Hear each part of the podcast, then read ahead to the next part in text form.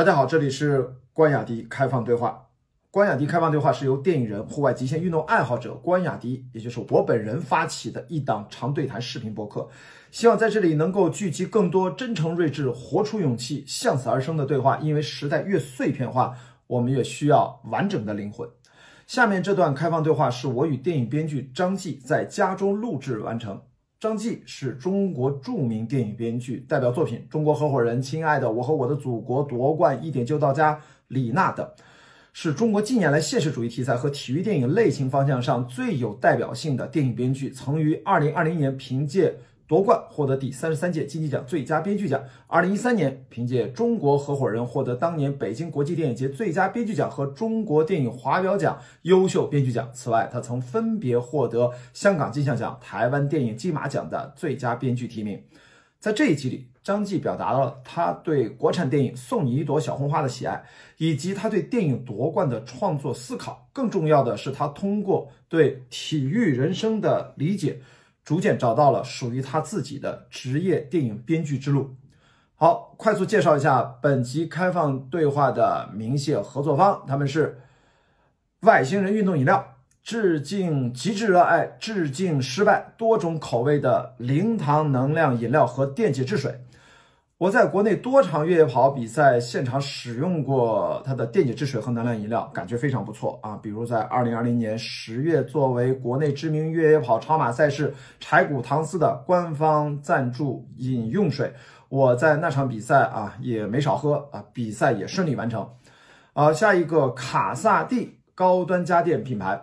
呃，这个品牌的名字卡萨帝啊，其实来自于意大利语 “la casa” 啊，意为就是家的意思，呃，art 啊，意为艺术，所以卡萨帝呢，其实就是家的艺术。啊，我转头看了一下我们家的家电啊，一水儿的都是海尔家电啊。虽然他们都是一家，但是明显感觉到我的档次啊，显然还够不到卡萨帝啊，人家是高端家电品牌。好，下一个百萃啊，源于北美，成立于中国的户外运动补给品牌，致力于为中国千万户外运动户外运动爱好者提供全方位的健康有效的补给产品，并通过品牌理念传递对运动生活方式的坚持与热爱。百萃的核心用户人群三十到四十五岁的徒步、越野、登山、跑步、铁人三项人群，说的其实就是我啊，包含瓶装运动饮料、粉剂类运动饮料、能量棒、呃蛋白棒、能量胶、代餐奶昔等产品。二零二零年十二月份，我在三亚参加越山向海人车接力赛过程当中，就吃了很多百萃的能量棒和代餐奶昔，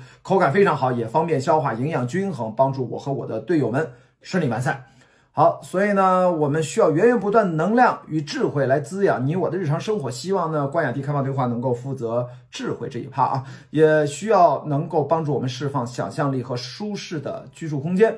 感谢几位合作伙伴的支持。呃，最后呢，我还是希望通过这档视频播客向一位外国友人致敬，他就是在过去几年里我一直非常喜欢和关注的播客主持人 Joe Rogan。我也希望我的这档视频播客《关雅迪开放对话》能够像 Joe Rogan 的节目一样，能坚持很多年，一直做下去。所以呢，如果你喜欢本集内容，记得关注、点赞和转发啊！你可以在全网视频网站搜索“关雅迪开放对话”，找到节目内容啊。纯音频版的播客，我也会在广大的泛用型播客平台上啊进行搜索，然后收听。好，谢谢大家。下面就是我和张继的开放对话。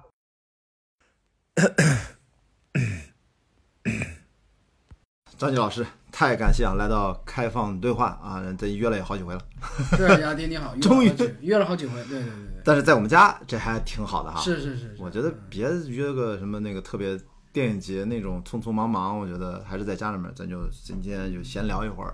然后我们本来应该这个节目，我在猜想啊，应该有一上来应该有个什么环节啊，比如有哪本书啊，什么赞助啊，本节目应该有人，我们现在还没有，嗯，争取以后有，应该先来个一大段儿，一分钟两分钟的啊。这个您刚从电影学院过来啊，这是我的母校啊，怎么样？下午这个活动什么情况啊？这是把你冻着了吗？还是怎么着啊？下午是个讲座，在报告厅的一个啊呃讲座，就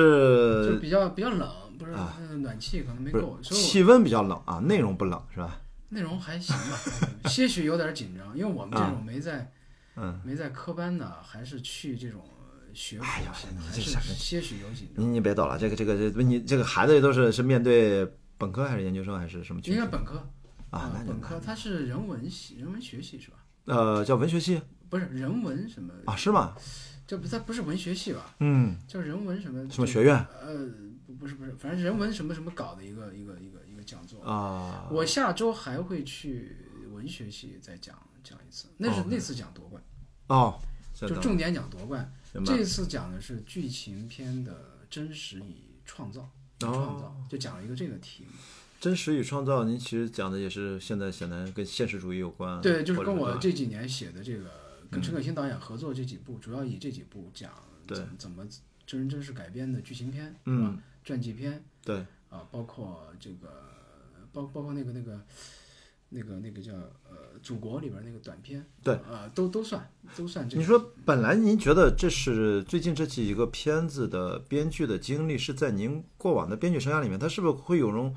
给您有了一个什么新的一个定位，还是多了一个标签，还是说更加这个是是是是不是会这这两年突然有了？比如说您现实主义相关，还是跟跟跟体育运动有关， 会有这个问题吗？是是，我我我主要是这几年我自己的创作，我从这儿出发嗯的对，啊，就是我写的大概都是类似吧，这种啊、这种东西，他们倒没有给我定位。其实是你自己还是主动选择嘛？我对看对我还对记对得对，因为我写也就会写，我其他类型确实也写的少，是嗯吧？也基本没碰过，是的，这几年都是写这种，所以我就就这个去谈，但是我觉得也有必要谈，是吧？嗯因为，嗯，写实的、嗯剧情的片的创作，我认为未来它仍然是非常坚实的一部分，是的。而且是很有空间的一部分，是吧？前一阵儿那个金鸡电影节，他们其中一个论坛，一堆导演都在，嗯是不是谢飞导演也在，还有几代导演都在，就聊的这个电影的现在中国电影的现实主义的一个呃问题嗯啊，然后估计应该未来是一个，未来几年都是一个潮流。嗯，然后这几部下来，您觉得是怎么样？这个目前夺冠，反正是跟您，你也知道中间的这么多过程啊，这个您可以愿意的话，一会儿可以分享一点儿。嗯就反正这个结果还行吧，你觉得？还是说还没有那么行？嗯，当然没有达到，啊是没有达到实话实说没有达到目标。呃，就其实预希望是这个目标应该是，但是这个是跟今年的特殊情况有关吧？嗯，即使有关，但是也没有达到。啊、也没有达实话实说没有达到。啊，就是这还是有哎，点。你你去厦门了吗？我去了，但呢，我在厦门就是主持了个论坛，我就主持了哦，个你金没鸡有之夜，没有没有待待，就是待到那个颁奖。我没有带颁到颁奖，奖好像、哦，所以我我就就没见你。对对，我去厦厦门特简单，就是一个是一个专业论坛的主持，然后临时安排了个任务，就让什么金鸡之夜不是有一个什么投资论嗯坛，反正就突然让我去串了一下，然后就忙完这两个事儿，我我也没有录对谈，也没有什么，我就撤了。我从哦你是哪哪天走的？我是因为着急，后面是南京科幻电影周，哎哎不对，我是我忘了哪天，那是几号？嗯，那是几月份？十一月。十一啊对，十一月那那十不月是。二十八号是颁奖礼那天晚上。对我完了之后就直接去南京科幻电影周了，因为我在那儿，你看刚才给你看那个，我做了一个，这不是科幻电影周嘛，我做了一个跑步活动，我在那也有几个任务啊，主持个论坛什么的，所以那边事儿比较多，我要提前去筹备一下，所以我就赶紧走了，就没有带多。呃，你觉得这最近这些电影节是不是你去了好几个？没有，我就去了厦门，几几啊？因为我平时你你知道吗？就不我不坐飞机，是吧？哦，对你跟我说过我是先到的长沙去做一个调研，啊、长长沙沙的一个有有关于长沙的一个电影。哦，我先在长沙待了几天，又坐了一个高铁，嗯，又坐了七个小时。厦厦门很真远，厦 门真那你回来怎么办呢？是。就是我到了到了七个小时到厦门，我是二十六号到的我说啊，啊，我第一次去厦门。问题是那厦门啊我我觉得还挺挺好的，嗯哎，厦门挺好，厦门可以可以说，可以常去哈、对对，可以说一说哎，那因这为不是他在你在厦门看到啥了啊？觉得挺好的。厦门。我觉得首嗯先这个比较比较慢吧，是吧？哦马上感觉慢，啊是对吧？而且它跟长沙比，它也慢一点。长沙是真热闹，长沙是对长沙是晚上待会儿我再说啊，啊长沙我是再说，但是厦门我觉得它慢，嗯这个一慢呢，它就、它就有点味道，是吧？嗯像我们住的那个又在海边啊，嗯很久没有看见，我很少看南方的海，啊是吗？啊、对，很有、所以有开阔的感觉，是嗯，吧？呃，然后好吃，东西又好吃。东阳，我虽然有点过敏，但是我也吃了一点 他们这次有不是你什么海鲜过敏还是什么？就是海鲜过敏。你看，但我到了那儿，我吃了一点他们其他的传统食物，啊什么扁食啊，什么沙茶面啊，什么那些其他的做牛肉啊，对，哎，你是哪儿人嗯啊？湖南人。湖南人啊，那也是南方嘛。啊嗯对对对。但是厦门给我感觉它第一慢啊，第二呢，这个这个城市呢，我觉得他对这个电影节的这个这个接纳的态嗯度啊，他没有那种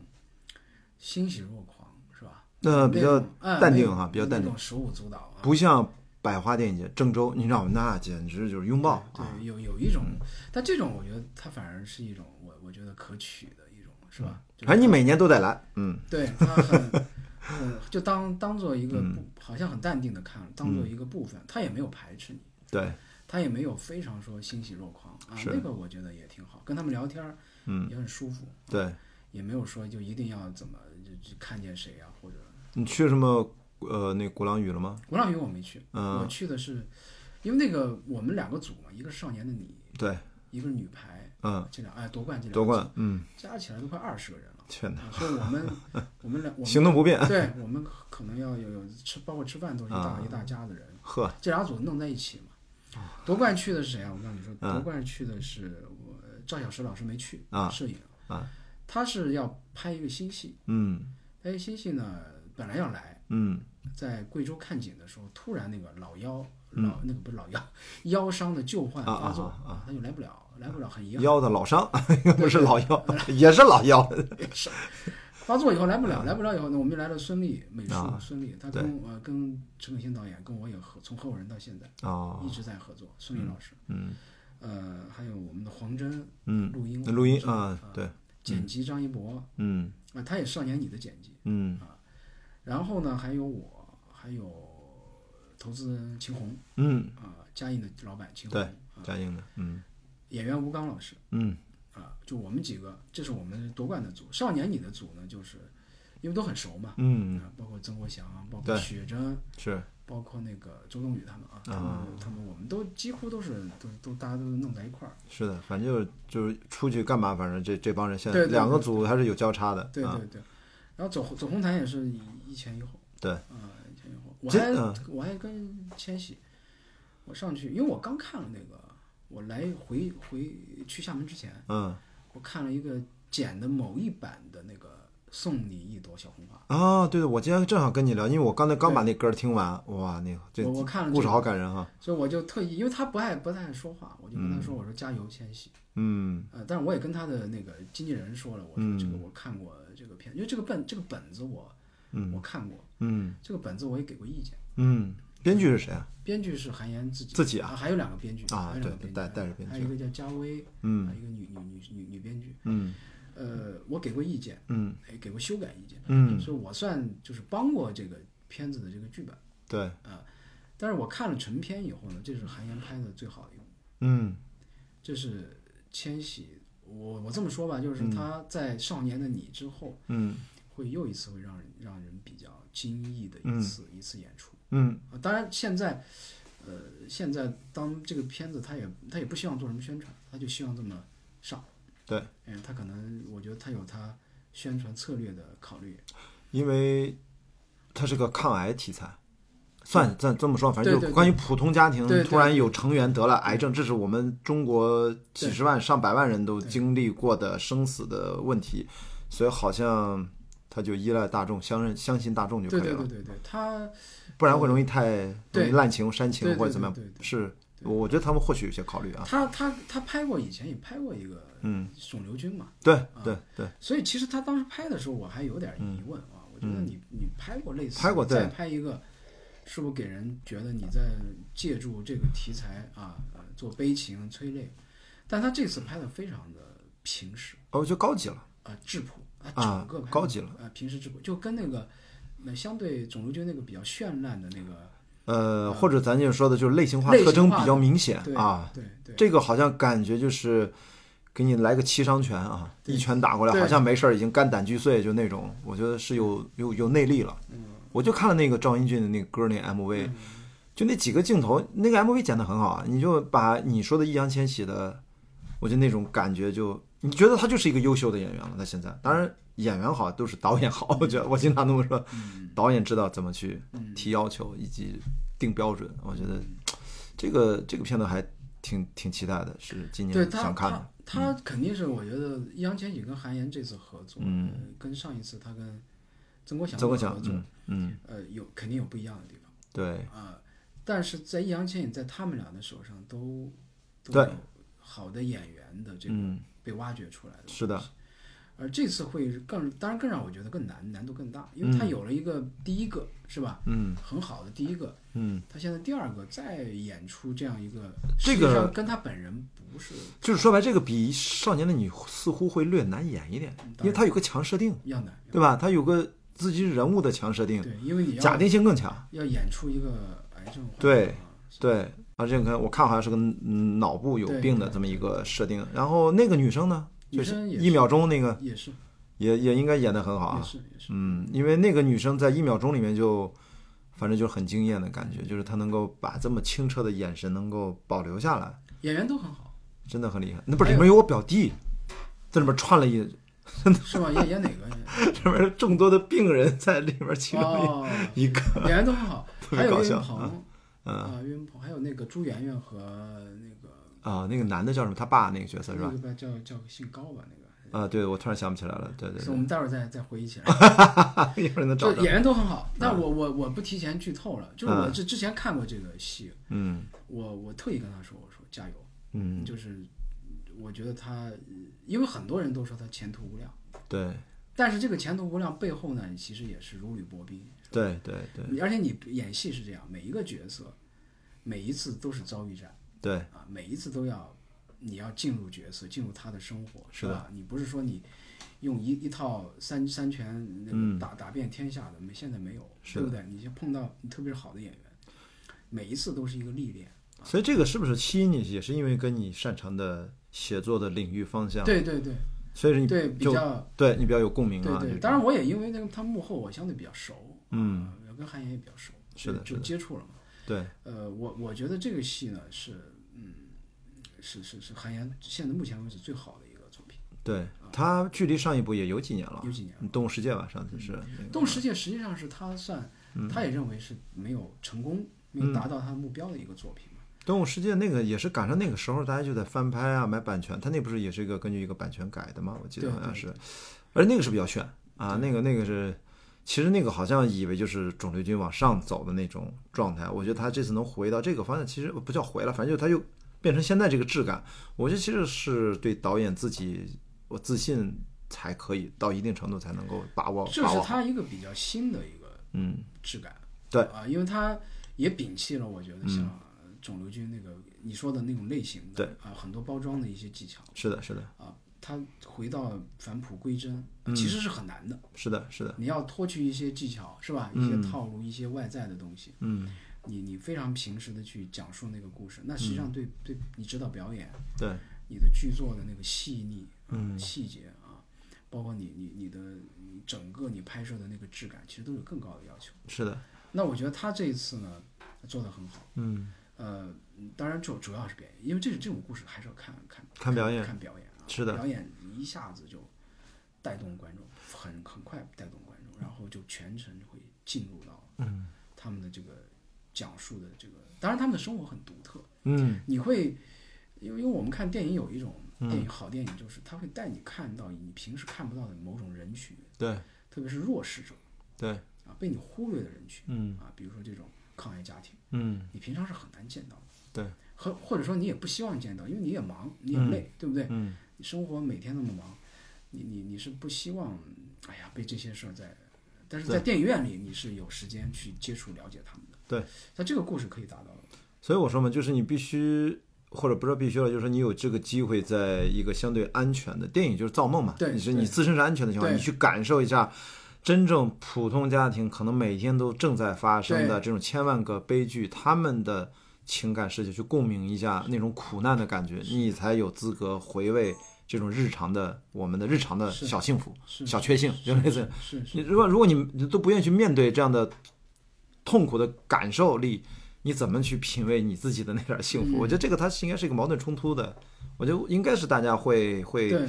会形成一个挺挺好的一个一个因话为因为题吧。嗯你你看到他们最终你你还是会，首先你了解了嘛，嗯啊，这种了解你肯定有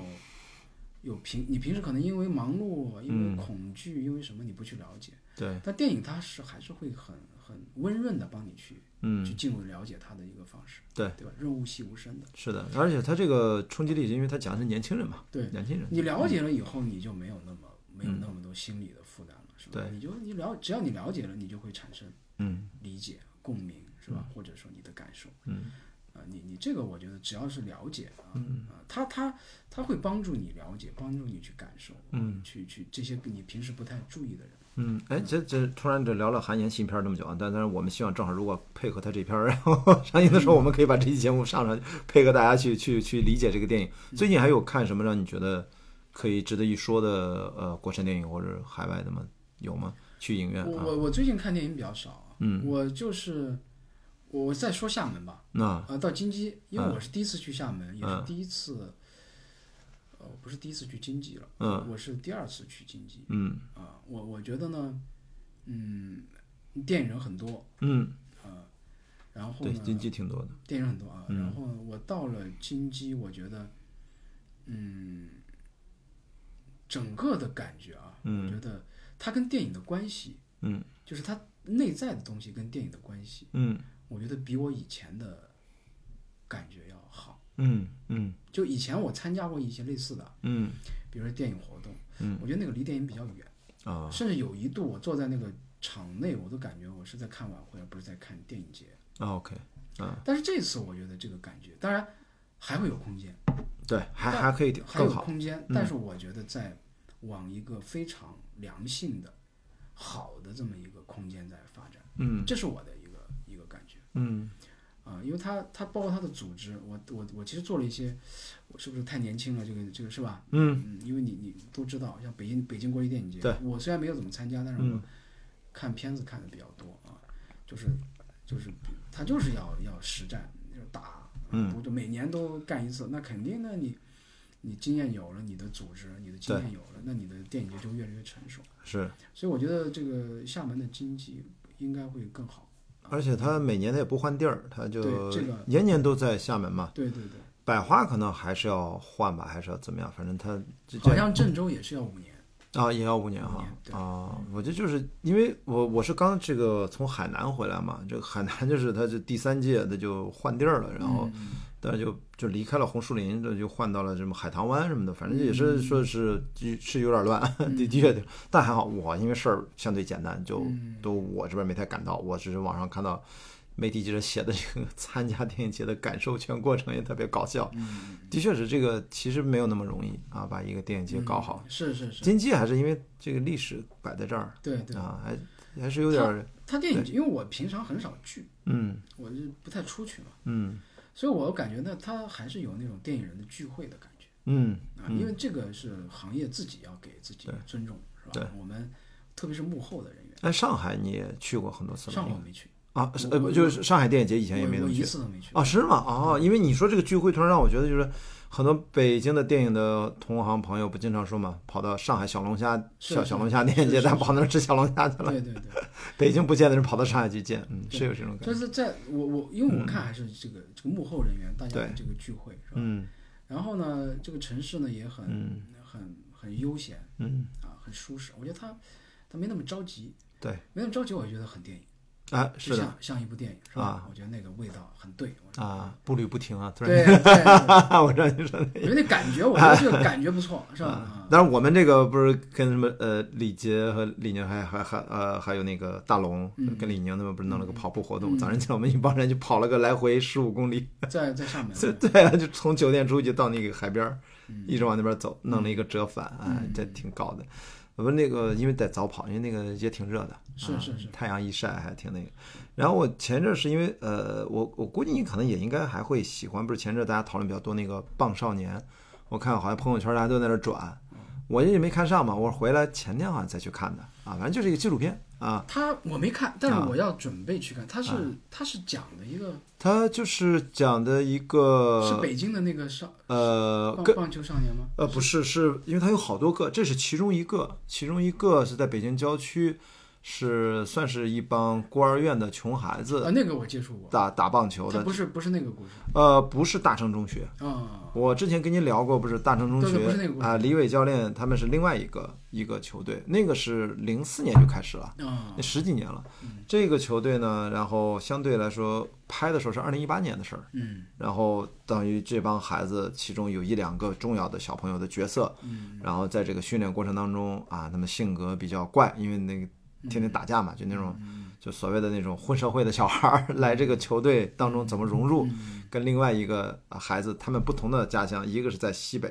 还是在哪儿，反正就是挺远的，另外一个是在河北那儿，也都去他们家乡还拍了。然后加上这个整个俱乐部的老板呀、主教练呀，还有那个执行的年轻的教练呀，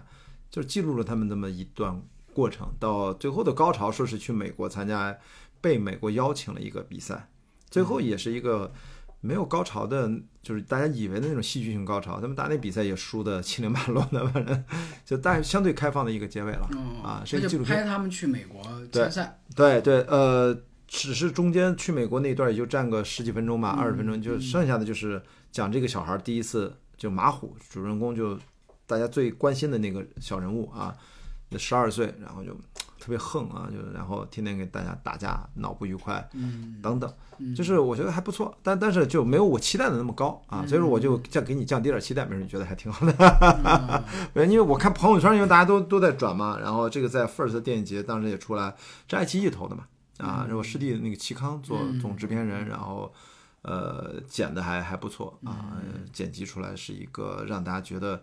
能，我觉得它更像一个亲子电影， 我不知道为什么突然有这种感觉，就是家长带着孩子，你看看。这真的挺惨的，这都是孤儿。它里面有有几有几几个段落，几句对话我也都受不了，就是那太太惨，就是而且用他们那小朋友的话说出来，就说差点就没他这孪生兄弟，就是说他这个送是送不出去，因为他太瘦小了，嗯就是就是说你换一个， 把他哥换走了，嗯他哥看上去壮一点儿，嗯然后他这么一瘦小，那么一大点儿，他说自己差点就拿黄土给埋了，嗯后来他大伯给拦着，就没给他埋，嗯长大了打八圈儿，哇，就类似这样的就挺挺苦的孩子，嗯都特惨，嗯所以这个我觉得对纪录片的可能形态本身是有力量的。嗯然后我我是觉得应该像家长，或者不用带孩子，你就家长有孩子的家长去看看，就就是还是让人觉得这个幸福还是嗯不是那么唾手可得的啊，还是要通过争取、努力啊、珍惜。我觉得这个电影还是让我挺感动的。嗯真正的你说运动这一块儿吧，我觉得你小朋友嘛，他他没有那么硬核。上次咱俩聊那个李伟教练那个，那个很硬核的，那个是打到世界冠军的，嗯那个很可怕的。那个现在还没有做是吧？那个我前两天跟李立总我在发微信嘛，我们俩就说，因为这个版权我不是跟你提过我买了嘛，后来帮他签了好多年的版权，他现在时间肯定是很充裕的，嗯就是遇到找不到合适的导演和编剧。嗯我后来就跟他微信聊啥呢？我说我我说我看了《棒少年》，我还是觉得咱那个李伟那个故事，李李伟教授，我跟他长聊了那么多次啊，嗯我是情感我都进去了。而且是个前无古人后无来者的，嗯哪怕他们就是比他们还 underdog 的一帮野孩的孤儿院，从零几年就开始拼，零七、零八、零九，一直到一零年，最后打了世界冠军，把美国队都击败了，把甲子园的四强的两支队也击败了，最后决赛遇到了中华台北，这个比赛在日本打的，整个那个人家少年软式棒球锦标赛。真的打到了巅峰，最后一球入魂，最后七第七局的下半局，投手是咱中国队投出去，你要是被接住，直接你就赢冠军；要不是被咱击中，你给他接杀也是冠军，或者说没没就没接着。所以最后呢，就是真的特别电影画面感，对方击中了，他投出这一球，然后被咱们的那个最厉害那个人接住了，所以拿下了世界冠军。就类似这样的故事太震撼了、嗯啊！我后来呢，这这这这呃呃，李立总就说这个的确导演编剧不好找。我后来跟他想了想，我说你看这就是过去好几年了，嗯两三年有了吧。我说我现在唯一能想出来的就是让你没话可说，让观众无话可说。就这个故事的导演，我觉得是张艺谋， 让他给乐了。嗯，因为张艺谋真的他爱这个苦孩子。嗯我说所有的拍这个故事的导演，你真的在爱他们，理解他们，同时你也能拍出真正的这种贫富的他也阶级没。没拍过体育片对吧？对，而且他拍过一个都不能少，他拍过有话好好说，他拍过什么幸福时光什么，你看他的跨度很大的。张艺谋现在你看，包括最近这三部，对吧？我觉得他很厉害，但是问题就来了，就是让张艺谋拍，那得有真正的厉害的编剧，王大宇说，嗯，我说这个张继老师， 我说邹景之老师， 我说这。你你你是吧？你说我其实都想不出第三个名字，我就举这个，那让张艺谋觉得这个他有安全感去拍的合作的啊、这人选啊，我我就说那那那么他他他真去找去了， 就是我说哎，编剧如果我估计是人选的确是对这样的导演来说，他一定是有要求的，嗯，但我从我制片的角度，哇，我觉得张艺所以这个故事到现在还没有拍。没有啊。但是我但是我没具体问嘛，因为我不是后来去帆船航海了，我把项目卖给了李毅之后，我就撤了嘛。我说这个我得去去去帆船航海，然后这个反正精力也不够，我说就给了给了导演。那个时候呃也是几年前了，呃三四年前了啊。但现在这个呃有时候我跟李伟教练好还发个信息，这两年没怎么联系，我也挺不好意思的，就是 然后也没给人家拍出来。那天我碰到了卢云啊， 那卢云也在帮着盯这项目，也也是愁呢，这事儿该怎么办？我说我也冲着想想，然后我就想起《棒少年》这事儿，赶紧去看一看，看看人家拍怎么样。后来发现还真不行，就这个故事，你看刚才跟你一聊，它天然是个剧情片，嗯，对，它真的是个特别适合剧情片去拍，你别让它它也记录不了了。嗯过去太久了，而且到后来出那个孩子直接打到美美职棒大联盟，中国第一个签约 MLB 的棒球运动员，嗯，就是他最早训练出来的，这也是创下中国历史的啊。所以我觉得，你看中国其实真正这样的故事蛮好的，嗯，但是怎么拍呢？其实是挺不太好拍的。你你的排球就不好弄，你看你拍过体育这个，啊，对，我们俩也可以聊聊体育，对对吧？你是因为你是非常，我是在干体你育是体育人生啊， 兼职做点儿电啊，兼职做点电影，哎，这个是影是吧？体育人生， 啊，你体育呢还是嗯怎么讲？它还是一个，就就比如说我们说嗯说这个做做艺术，呃嗯拍电影，嗯甚至你做文学，文学可能早早一点，对八十年代啊，嗯诗歌，嗯，对，你你当你的这个你的命运很就是没有被眷顾，对，你的出身低微，嗯你你你你你高考成绩不好，嗯，是吧？你对或者说你在第一波竞争中你是属于失失败的人的，对，但是你可以通过，我觉得最重要的突破你的人生的阶级，嗯嗯，一个就是艺术类，对，一个就是体，体育，嗯，对不对？不是农突村嘛，破你的天花板啊，对，你可以跨越这个阶级。所以其实体育跟艺术它就是一个梦想的故嗯事，它是它天然带着梦，这个梦想，而且它是跟着这个阶级跨越，嗯对吧？改变我我的出身，嗯，所以我觉得这个我觉得这是体育的一个重要的是的，东西。因为我们说说马拉多纳，因为马拉多纳那天嗯去世世了，嗯。非常、我非常震惊。哎你有看那个他的新片吗？同名纪录片《马拉多纳》我我没看，啊，你有我我回头看可以过找来看我看。哦看过以前的有一部阿根廷自己拍的一部，但是那片子也不好啊，嗯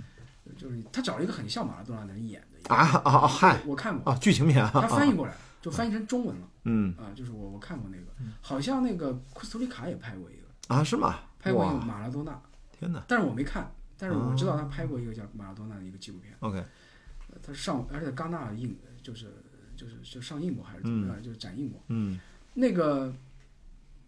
马拉多纳就是这样，对，贫民窟的孩子嘛，对，就贫是啊民窟当的然一一一一一大波都是这样，巴西和阿根廷比比皆是。是，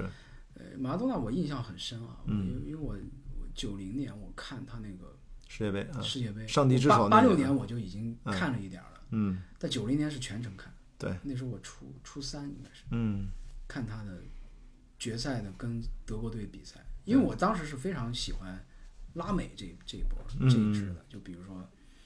就是不是就是就是就是就是阿根廷啊、西班牙这个以以拉美为主的啊，嗯第三世界的这个对嗯这个球队，我不太喜欢这个就是欧洲的，但欧洲的比如说就像那个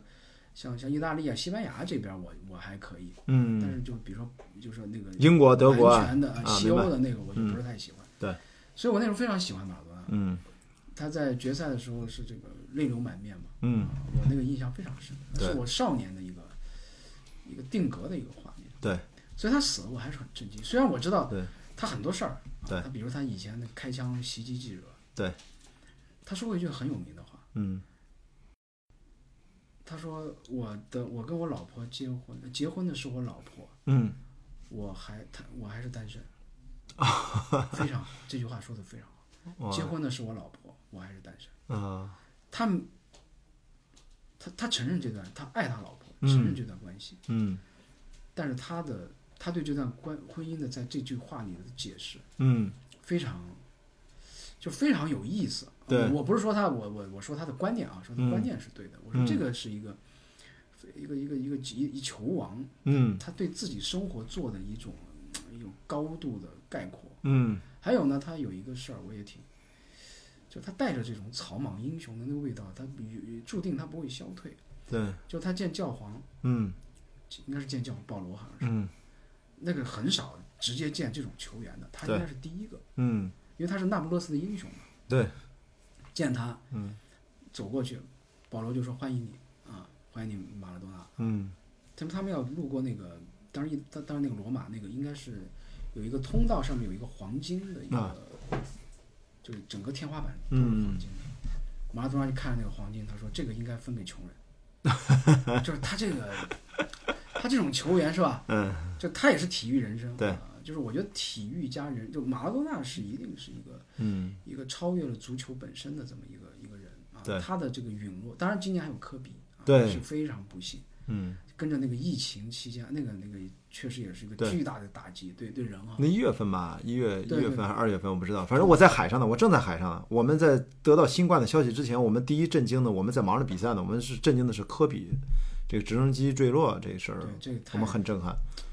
这个实在是太，这比戏还要嗯还要那个，但我们船上有几个大爷大妈根本就不知道科比布莱恩特是谁，他们也不看篮球，他嗯们真的不知道、Who is Kobe。然后我们、我们其他人也不知道该怎么回答。哦，原来是个 star，对，是这就样。是就是体育它嗯它还是给给就是给给出跨越的一个机会的，嗯，嗯，包括艺术啊，对就我们我说朱婷也是啊对，啊，朱婷也是，嗯她是这就是这支国家队里啊，一六年这支国家拿了奥运会，嗯重夺奥运会，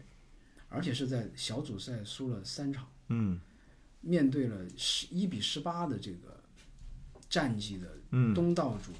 世界第一巨无霸巴西队，嗯他能够在那场关键比赛挑翻巴西队，嗯，是？吧？对朱朱婷是居功至伟啊，朱婷是一个奇才啊，核心。就我们做采访的时候，所有人都告诉我们说，这个姑娘是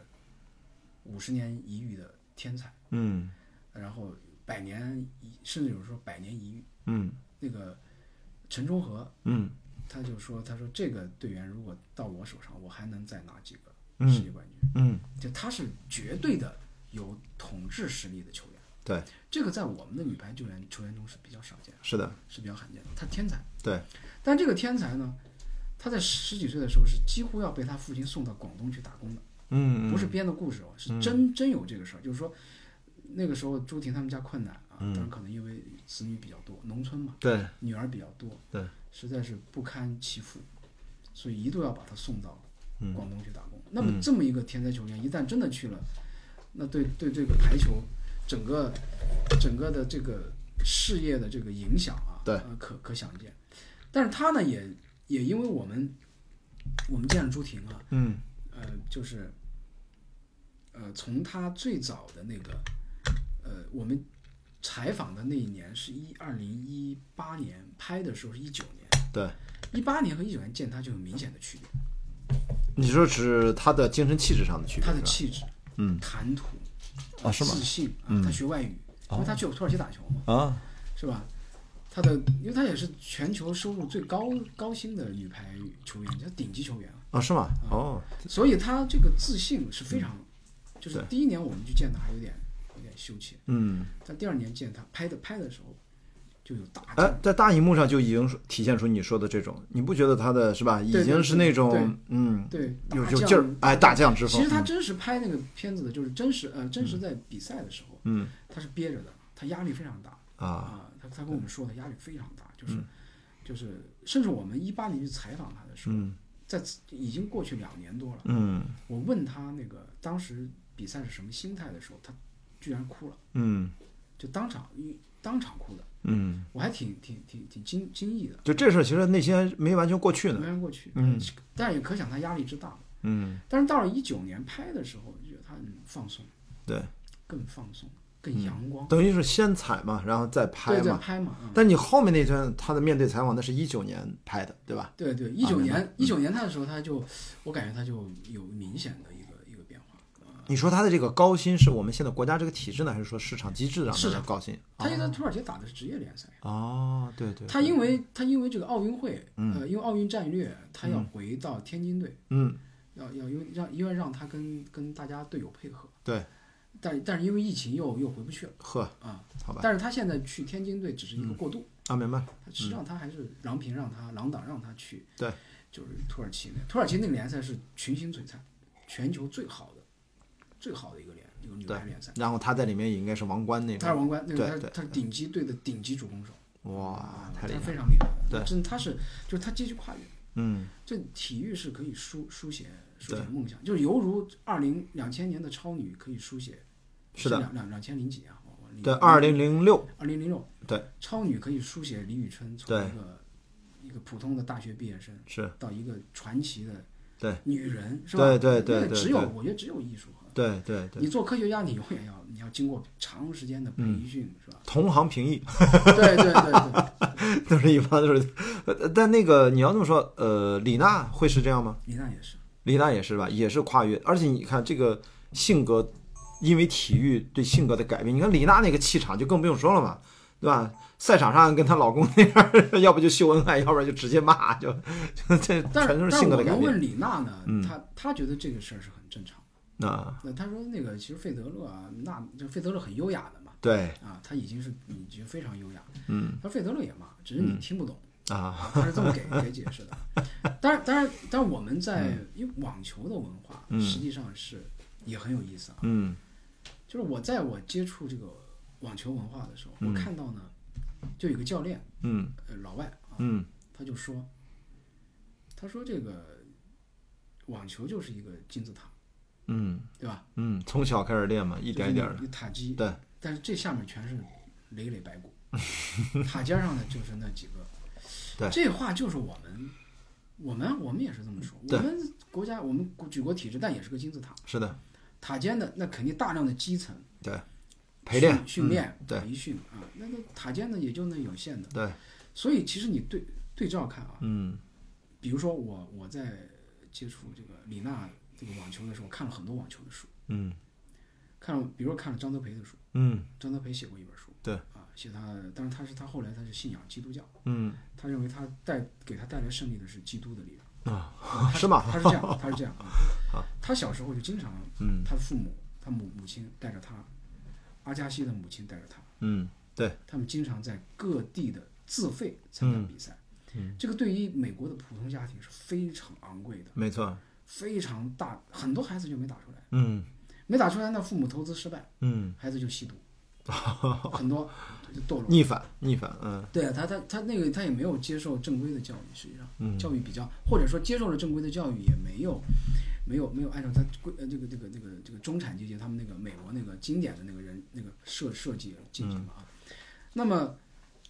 那么这些其实这些运动运他们老外的这些运动员，嗯，他也是经过残酷的淘汰。对，他之前包括张德培，包括阿加西出来，嗯我看他们的这个经历，嗯。都是父母家庭要做巨大的牺牲。中国现在也差不多。我们好对嗯好好一点，我们还是好，我们在前期好一点。为什么前期主要投入是在体校？你基本上你就不不管了，啊国家就包包啊，揽对对了对对对。对吧？对，你父母呢，你就就是就看看不到孩子而已，嗯，就过过年春节只能看。但现在的好像就又不是这样，现在很多家长更有意识，就开始市场化训练了，是不是？就从但是但是主要的这几个项目还是还是国家还是国家在，对对吧？主主要的还是在在做，所以不一样。但是呢，实际上它那个残酷的那个意义还是相同的。嗯比如说那个我们接触那个李娜那个教练卡洛斯啊，嗯他实际上对李娜的训练是，就是说你要练体能，啊你三十岁了，但是你要像二十岁的人一样练练体能。嗯这个其实对李娜来讲，就是后来我们说啊，那李娜能退役、提前退役，可能跟这个都有点关系。就因为他前面爆发的太狠啊她，她她这个练练体能，实际上对她的还是有、有所嗯有伤害的。但是我个人是这么这么嗯想啊，，因为咱们说的竞技体育都是对，要有触摸极极限啊，对对对，每个人极限又不一样啊，你不知道到哪儿就崩一下，这是运动损伤等等一系列的，这个很难避免。那这个接接触的比较深的是网球、排球，排球啊还有什么？你觉得就足球我是喜欢，啊所以我就多少就这么多年看了，啊，但但但是你你你没打算写足球，这足球不好写吧？ 足球不能因为写，写不了。你这更直接，就干脆就不能写。那呃你写谁？你说我我发现其实排球你能写，并且能够公演了啊，就这事儿，你说对中国最熟悉的这几大球都没法弄，你说羽毛球、乒乓球，就这个，因乒为乓球在弄，啊，对，就是啊，对中国乒乓不是已经是吧，已经开始了吗？对对对乒乓球我是剧本顾问，我我知道，我就说其实是最难的，因为大家都太熟了啊，而且不规则熟，就观众对市场来说好接受，这是一方面。但是在剧作上，你在拍法上，就是你你得让给观众还要给出新东西来，这个挺费劲的。乒乓球其实国外不是日本，呃，说东亚其实拍过几个，不管是娱乐的还是啥，其实还是拍过的啊。然后其他的，你自己觉得还有什么你会感兴趣的？呃，运动相关吗？还是说你自己有没有说除了足球之外，我我觉哦得是这样会，吸引你的。啊我我觉得就是你也可以拍，嗯就是体育人生，我觉得嗯这个话把它拆开讲，嗯，就是体育是，我觉得是定定语，哦，人生是主语。明白，是就是一个偏正关系。对啊，是体育一样的人对生，我觉得这个是其实真正的体育，是的人生是大于体育，啊，一定因为是是体育对人的塑造，嗯你你你你你包括那个我们去那个毛、去长沙，我再讲长，我从厦门我去了长沙，嗯对，我去了第一师范，嗯第一师范你看那个毛泽东当时他洗冷水澡、嗯那个井，他现在都是作为参观点嘛，哦是吗？哦就是他野蛮其体魄，他当年讲野蛮其体魄，嗯文明其精神，嗯是吧？对，他这个野蛮其体魄就是就是体育锻锻造人的意志，是的，他就是、其实就是早一代的人。我还是在践行原来咱们毛主席的话是啊是是是我就尽量野蛮我的地 是我去长沙看，我还挺有感触，因为你你去看口号，跟你去现场、去去看那个不一样。比如包括那个蒋勋，就是台湾那个蒋勋，对，他说他去嗯讲美学的那个嘛，到嗯了绍兴，嗯他就去看那个秋瑾被砍头的那个地方，他把头放在那个地方，他去感受。嗯这个是我觉得这是历史评调相对比较好的一个一个方法，就是对你去感受，你去到现场是吧？你是的不管怎么样，你去思考一下，哎当时有一个青年，嗯一个毛，当然当然毛泽东是一个非常，其实在，在长沙在里边，湘潭韶山冲的一个一个青年，嗯是的吧？来小地方来去念书，然后对就说我要每天跑步、嗯冷水澡、游泳，横渡长江，他横渡长江多次啊，嗯几十次之多。嗯，后来七十多、七八十岁还去横渡长江。对，你想，他是其实他践行了，他说要锻造意志，嗯锻造意志主要的，我看他两个方法，嗯第一个方法就是体育，嗯就体育运动；对，第二方法呢，就是他比如说他他去闹市口，他去读书，嗯就养养成那个重闹中取静，宣闹中取静啊。对，我去，比如说这个炸弹，我我越炸我越睡觉，嗯他好像就是这两个方法上啊，嗯就这几个方法，哦他是有意识的去去锻炼自己。呃嗯终身的去锻炼自己。嗯，那我觉得体育其实对人的意志力的塑造、嗯定力、嗯耐性，嗯，我觉得做一过体育训练的人都都知道。对，那么团队运动呢，对你了解集体、团队，你自己在团队中的位置，团嗯队对能够跟你合作，是吧？这个你有非常深刻的了解，特别是。特别是男孩子在青少年时期，如果你接触过球球类运动，对，我觉得你以后在拍电影的时候，嗯你你你你上上班的时候，你对对那个都会有直观的认识。身体有对抗性，对然后有协作性，对对，所以说，你要从这个角度这么说，讲讲毛主席啊，讲毛泽东同志，然后他野蛮其体魄，你会发现体育运动本身就是对现代战争的模拟啊。对，所以某种程度上，他为什么成一个这么大战略家、大军事家啊？我觉得其实是他在通过他体育运动可能是很小很小的意义，看上去好像很具体，但实际上对他脑子未来是面对复杂的这种战争格局，整个国家整个能够带着整个一个国家向前走，我觉得一定是有帮助的。啊是，但只这方面对他的研究不多而已，你发现没有？就是我们研究那么多毛泽东选集啊，就是论著啊，其实比较比较多，嗯其因实为比较多啊讲那个野蛮及体魄，实际上是最早讲体育很都都会讲都会讲到这讲句他话这。一段，对因为他也是实体，他践行，对对，他们那一代都是邓小包平，括啊，对啊邓，小平出山，嗯，他出山，他自己爬黄山，他那时候也七十多岁，我记得不是那个周恩来不都还打拳的吗？不是是周恩来嗯是会武术的呀，是是是是， 对吧？他们都都有，他们那一代都是啊，是的，是的，有体育的。有孙体育中山，精孙中山是不是也会啊？我不知道，神孙中山我不太了解，这我也 不知道。啊，反正就是体育人生，我觉得对首先是体育对人生的锻造是，是绝对的不可替代的。我们说我们说啊，具体的运动员他可能是阶级跨越，嗯对，他实现了他他比如说你是个我是个天才，我不知道，嗯朱婷就是我是个天才，我不知道。嗯那么有一个人告诉你，他说你本来就是天才，你不要变成我，这个人就是郎平，嗯。他就变成了一个体育人生的故事，嗯一代一代的传承。所以你一直说朱婷比郎平还要更厉害实际上他实际上比郎平更厉害。啊、郎平跟他的关系其实就是一个发现的郎平嗯他当时的团队是全世界最强的，啊、那支团队是无与伦比的，嗯黄金之势，他是在多个位置都是世界第一。哦但是朱婷这一波，嗯可能就只有朱婷这一个位置，嗯哦嗯甚至我们的传统很优秀的二传都不见得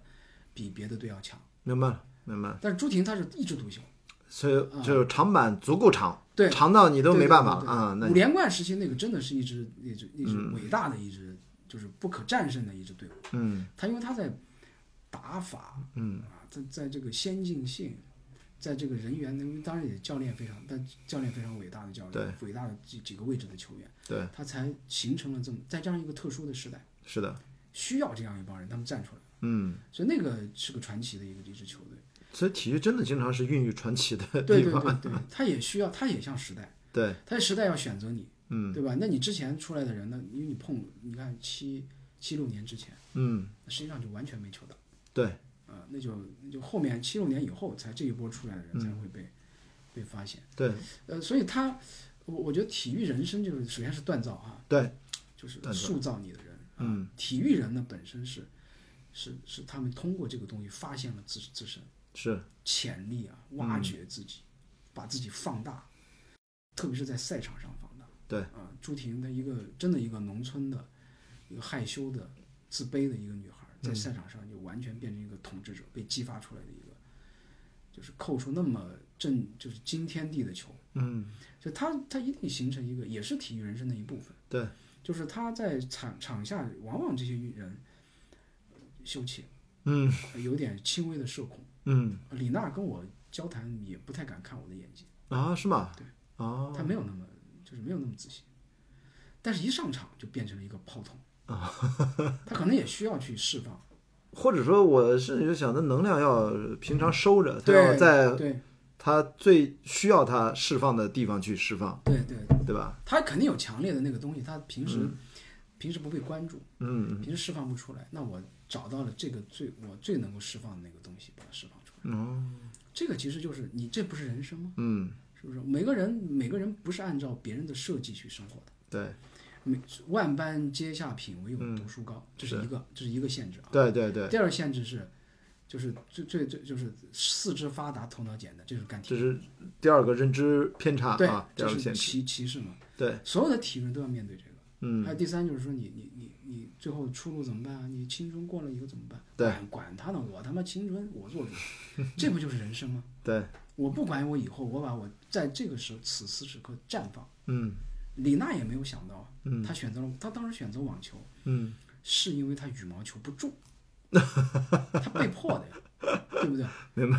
还所以挺他逗的，嗯他因为他羽羽湖湖北是羽毛球传统的强省，对，他打不出来的，嗯他手腕子不灵活。嗯但这个不腕不灵活的手腕子，恰恰就是他打网球的那个力量的一个基基础，呃，是的，是吧？他他正手非常强，嗯他正手可以排世界前三，嗯嗯但他其他的环节相对弱一点。哦他们成为不了一个伟大的球员，就在于他心里不是那么稳定。嗯，我说那个伟大是真正的超一流的伟大，他已经是个伟大的球员了。对，嗯因为他是创造纪录的，他第一个拿到、两次拿到大满贯的亚洲人对，啊，他已经是伟大球员了。是的，我只是说他可能还没有到那种超一流的那种稳定的那种心理对状态，而这个是是费德勒所拥有的。对，就是他就一直这样，就是你你无法撼动他对啊，对对，他他包括真的是，嗯呃，那那就是说，我我觉得他，嗯，就是他的这个他的命运嗯是被网球改变了，嗯那么他自己也改变了网球。嗯，这个在中国现在因为他对越来越多年轻人对，开这始，嗯是人生啊，这个就是人生啊，他自己不知道啊，自己他没有意识到他当时可以起到这么重要的作用，嗯因为他在在打网球的这个道路上，实际上跟我们很多普通人一样，嗯很多挫折，退退出，对父亲早逝嗯是吧？有一度跟母亲关系也不好，嗯叛逆，早恋，他实际上跟江山很早就相相嗯那对在队里是是嗯没有公开的情况下，当然也教练也知道，因为他们成绩相对比较好。对是这样，成绩你比较好呢，小毛病就就有些毛病是能容忍的。对，啊中国都这样，好孩子就是所谓学习成绩好，或者你是运动成绩好，就其他方面容忍你一些。对这这这这中国的教育很奇怪的地方啊，就这样。他他反正他就是就这个这个，我觉得就是你你我认为还是讲体育和体育人生，是的，对吧？人生才是我们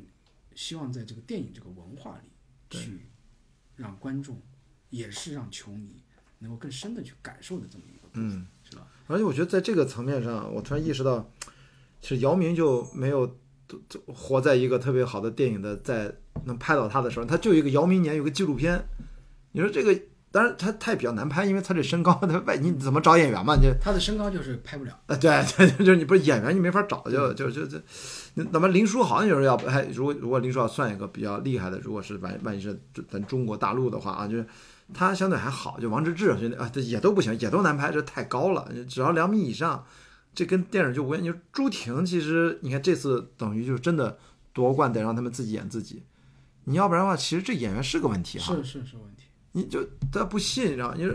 李娜反正至少是是吧，你就练就是我们是可以李娜这个演员呢，她、她练了两年，嗯，她是个职业演员啊。啊、但是大家不知道，嗯啊、但因为她没有什么作品，哦，那就还然后好。嗯她练了两年，她自己基本上已经练成了一个体育人那个范儿、那个架、那个架势，嗯她的肌肉啊，包括她一些呃击球的动作，嗯，基本上有这个东西了然后啊、这个是做体育电影，呃，就是如果你要做像、像像类似于像朱嗯对婷这样的演员，你要做长时间的准备。对对那，像夺冠这种比较短时间内，啊、就只能自己上，可惜那真的只只只能自己只有上这个方案了。啊对当然有这个方案也是，其实对我们来讲也很幸运，对。对吧？真的愿意给给时间让你拍，已经你前面的那些呃上一代那些演员，其实是是还是找演员演的嘛？是都是职业球员，哦，其实也都是职业球都员是，职业球员，也是要不然也演不出来，也表演不出他来。们打球得有得得得，就打上来就能打球哦，对哈、这是一个问题。啊。所以就彭昱畅什么这一些啊，不吴刚什么这这呃，些，他就是们他们他们可以。嗯他们他们是承载这一块教儿教啊。练嘛，教练嘛，啊呃，包括郎郎，就是如果八十年代如果不是郎平的女儿白浪出演，也不成立。对啊，我就说就必须是因为白浪是打过几年球的，嗯只是他妈说他没有天分，对吧？他妈他妈说他没有天分，那就盖章了，盖章我认就罪。说，我就是太惨了，你知道吗？就是你本来一腔热血为国报效，或者说我的热爱，突然你的妈妈是这方面的最权威，对对对对然后说盖章说盖，章你就感觉就那个孙猴子你再猛，你知道，咔嚓一，哎，五指山下你就趴着了。这某种上也有点有点那对，个，是 是，挺郁闷的。但他念书念的挺好的，呃呃，是啊，就说你他就念书就其实好的，你可以好的角度来想，就是说你赶紧在别的方面找新的可能，对吧？你别跟这儿较劲了。所以他那个反而更好啊！你这虽然没有什么天赋，但是你表演的时候，你看取代不了啊嗯对他，因为他还是练过，他打过大学联赛啊啊，他是主攻手嘛，啊！是吗？你看这就很像嘛。对他做那个动作，嗯呃，当然他减肥了，首先是他减肥，然后做做他做动作还是非常，还是毕竟是遗传基因在那儿，对对嗯对，非常好啊。对就是我们我们教练也说他很好，嗯，就是那个现场那个舰长教练教啊，练也说。你看这，是底子其实是有的，根本不是没有天分。所以你说这种电影啊，你说体育人生，或者说我们拍体育电影，就会发现第一道坎儿就是你要先满足这件事情，哪怕之前那个呃彭于晏拍那个激战，对吧？把张家辉也得练成那样，嗯对吧？才能跟他有对手戏。嗯嗯去八角笼里面去、嗯去去真正去地面去格斗，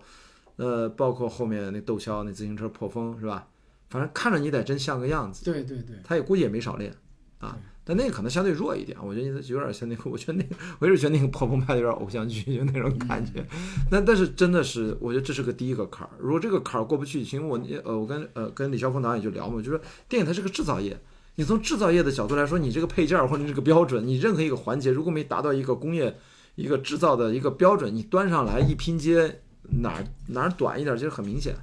在体育电影其实面临这个问题，体育电影，我觉得首先最重要的啊，嗯你刚才说的，我觉得最重要的就是演体育人的这个演员，嗯，你必须是就是罗伯特·德尼罗那种方法，啊你就是方法，你就对必须进去，你对完全要变成一个体育体育人，对，否则这个戏我觉得没有。就就就不成立嘛。所以你说的这个特别对，因为我不是之前咱聊过那个超马越野跑，我自己写剧本，其实我就在想，可能这个事儿真的是得这个他也自己干，就得一是我我可能得自己干，第二就是真的得找到那个演员之后，要跟他在一起，要磨的对足够长的时间，要不然我真的嗯要花咱就时间别拍，就是你是是你我又不是为了拍电影而拍电影，我只是觉得就像你说的，体育这段人生是值得拿出来被讲述，而且当然别人也可以讲述，呃这越野跑又不是我的，或者谁都能拍啊，超长距离这又咋了，对吧？我也没有觉得特别特殊，就是但是在于你经历过没经历过，你导演都是可以想象的，我觉得谁都能，但就大家拍的那些对吧，都是靠想象力活的嘛。但是如果你真的要拍出那个不一样，可能这块儿得得得死抠一下啊，要不然就不能轻易的就这是必须的，啊对，不能轻易的饶过自己和 合作伙伴 们。对，这是必须的，因为你像，嗯你像吴刚啊、彭昱畅那个好弄，真的巩俐那个好弄，对啊，他毕竟是嗯，教练，但是这些我们完全没有一个不是打过排球的，因为我在跟你聊完那个剧本，你知道为什么我又去克利伯环球帆船赛？就是我最早的想法，因为我第二个剧本故事，我就希望做一个帆船有关的。那么我想法就很简单，就是我先去全世界打一个真正的几十年累积的成熟的比赛，我就作为普通船员，我去把这个比赛先打一遍。船员嘛，我们是集体活动、集体项目，这个我就培训完了，我可以上船。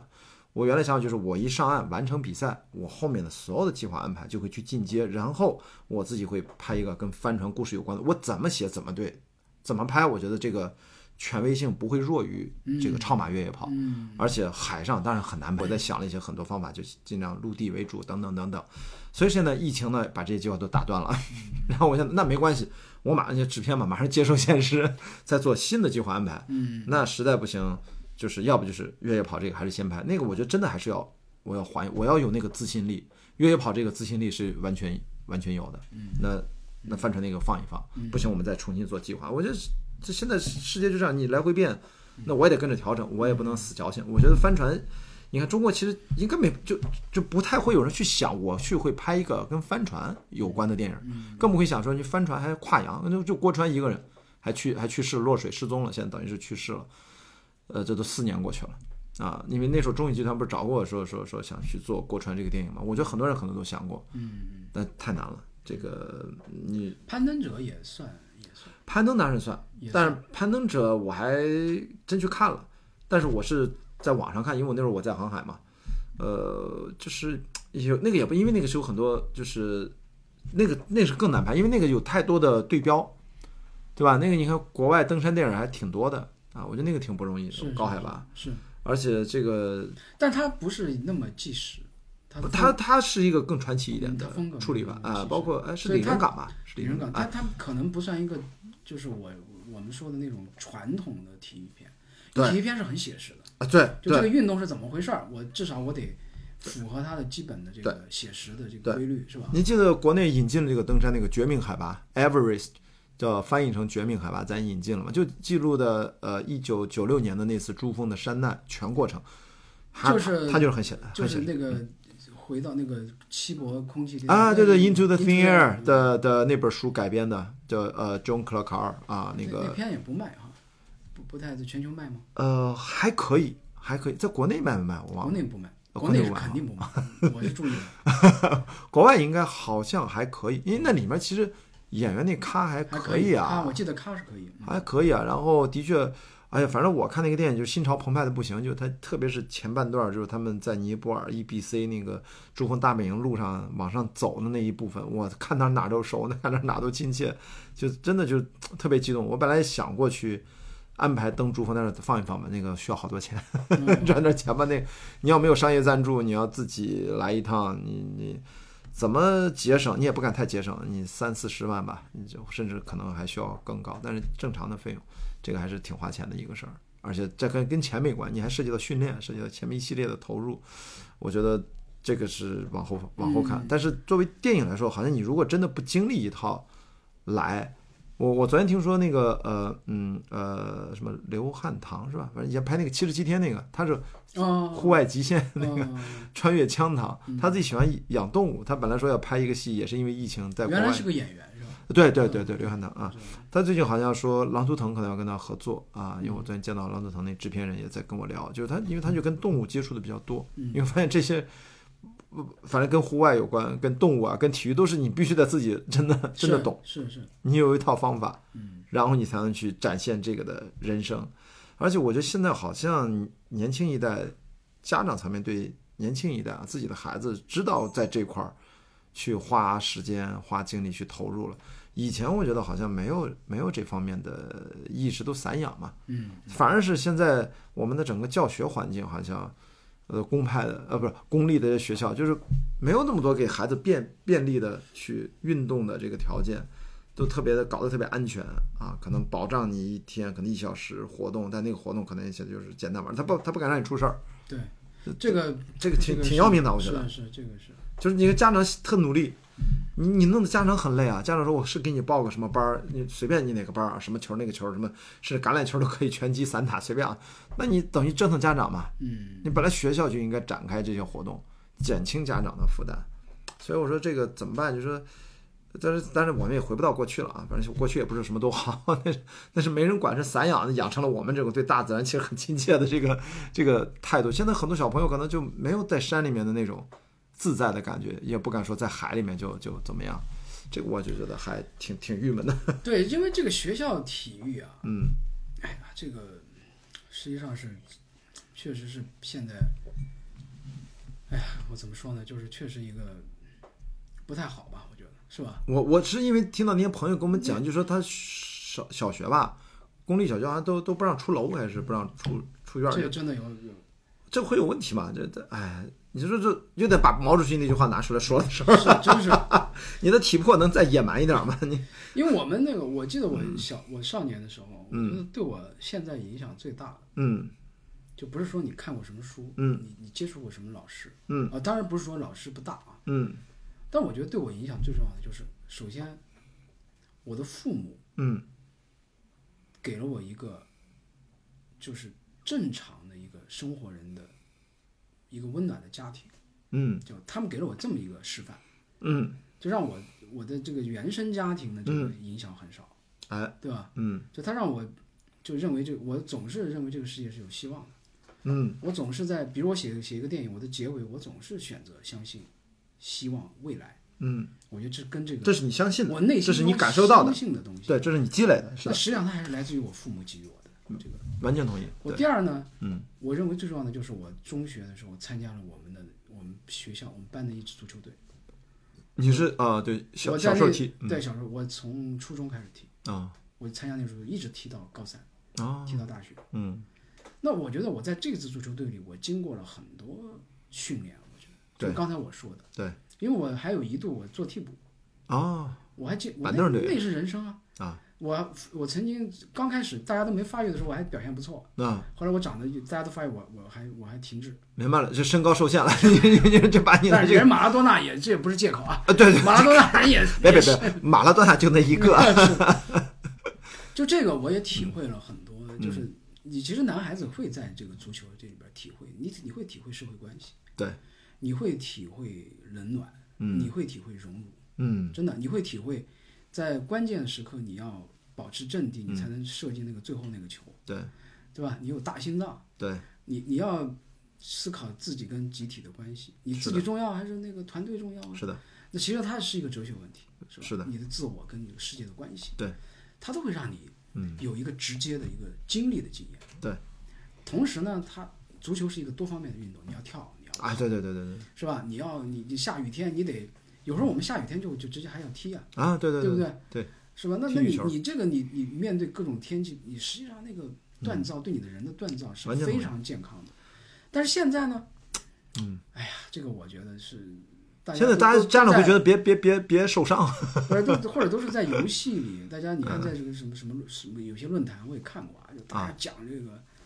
讲 NBA 啊，讲嗯这个足球经理啊，就是大家头头是道，但是好像场上并没有。我们那时候真是踢球，对嗯是的，就就是真是真是在那里边体会什么是生活，对，我觉得那也是生活，是吧？那是男孩子游戏的世界，在那个游戏里你找到自己，嗯对，找到自是真实世界里面自我的的位置，游戏，而不自我是嗯的对身份，对不对？那个我觉得那个是实际上对你的人生真的很有你很有益处。你说这个替补，我就觉得特别搞笑，就在于因为我我也是从小踢球啊，但是我们都是踢野球嘛，就连个教练都没有，瞎踢。但是我们就热爱，那时候可能也都是因为踢野球对都是也也没也没有什么资源，但是我们搞笑在于你一说替补我就特别搞笑。我们什么呢？文科班七十多人，嗯踢到高中了，我们从小学初中一路踢上来，班里面只有十三个男的，就这样，我们最后高二分班嘛，嗯就后面的一年半分班之后那一年半，我们这个十三个男的这个足球联赛班里面还劈成两个队，还按照联赛的这样的规则，按着《体坛周报》，当年我们那年不是《体坛周报》嘛，啊，那《体坛周报》你记得当时是不是都有那个小湖漫画南？的湖南的报纸，对啊，他不是要画那个小人儿，就这个射门怎么射的，就有漫画，你记得吗？我们就不但坚持踢完，还要就我们这十三个男的，永远是七打六， 还有两个队，还有自己的 logo、俱乐部的徽标，然后每场比赛我们班那个最爱写的那个人，还要真的一笔一划的写整个这一场。这一周，这个我们自己的只有两个俱乐部的， 一共十三个男的联赛的这个比赛实录，中间还说几比几，这个球怎么进还要画出来，对，最后写了那么一本儿。你现在回想，这简直就是不可思议，你知道吗？是是，我曾经回头找陈露，就我们班那男生特别胖，他特别胖，特别壮，就是特别胖。我说你本子还在吗？大学时候回去找他，后来他好像曾经给我留过一套，还是我拍了照片，还是怎么着的。后来我就再也没见过。但我现在真他妈后悔，我说那绝对，现在要是突然拿出这给你看，估计咱俩全傻眼。那那那那那不是热爱，那是啥？那是多少青春在这里面？嗯是是是，所以我就我本科也没怎么认真踢啊，因为电影学院一踢球不老打架嘛。然后，但是我还是尝试着组织了在电影学院本科系和系之间的这个联赛对，，足球也就很容易发生打架，太容易了，这这所以打打架是是男孩子必修课呀。啊，对，你你要修一修啊，你不能嗯就就躲在那个里边不出来，对不对？你咱们不说嘛，最近这个这这现在的年年轻男孩子们就是发现这个打架技能缺少了之后，其实少了一个锻炼身体的机会。 是是但这个话有点搞笑 啊，是，真是真是，我觉嗯得那个就是少了很多。嗯，这个我觉得应该应该可以在对在我我们我觉得我们做体育片，嗯我喜欢体育精神嗯，啊，因为体育精神是跟人有关的，对而是跟真实的人有关对的啊，真实的表演，是，真实的创作。对第二，我觉得体育是很美妙的，是，虽然我不是一个体育达人，你是体育达人，不，我这嗯这这你好吧是就你是你就别谦虚了啊，好吧，我就打一下， 但是我我是嗯觉得体育，你在你你比如说你你心情抑郁的时候，嗯你碰到危机的时候、嗯低谷的时候，嗯，你通过跟是肉体的对话，你是完全可以起到精神的效果，是对吧？你抑郁症最重要的两个，嗯一个是一个是体育运动，跑 步、然后吃药。吃药，该吃药吃药啊。嗯还有打坐，还有打坐。哦对禅禅修打坐也对对对静，心内观，嗯，内观啊，这几个都是比较是。比较有用，那其实解决人的问题啊。嗯我我我我们那个你说足球，我才想起来，我我在研究生这三年啊，不知道为什么北京市当时搞了一个北京市艺术高校足球联赛，挺神经病的啊，一共就八个艺术高校，嗯，最后呢就七个学校参赛，就七个学校参赛，你知道谁谁谁是弃谁赛吗？谁呃谁？中国舞蹈学院啊， 北北京舞蹈学院哦叫北舞北蹈京，那他们那腿踢不了啊，这太金贵了。是是是，然后呢，就为这 为啥的搞笑？但是我们居然还去他们学校，把他们那个操场当做我们的联赛的场地之一，你知道吗哦？就是你们不踢，你看着我们踢也行吧。 就当时觉得特诡异一个联赛，然后就为了这个比赛，电影学院就那几个体育老师全校招募，就到体育馆呃挂出海报，说几点到几点来这儿考试筛选，能不能加入这个足球队？我就去了，我已经研究生了。然后其实那筛选干嘛？踢几脚长传，嗯，啊，我们那个教练姓李是吧？就老李嘛，看就就知道你会不会踢，就你来两两脚长传就知道了。结果我们一筛选，哎，一组队一看，就我一个研究生， 然后全都是大一大二的，这些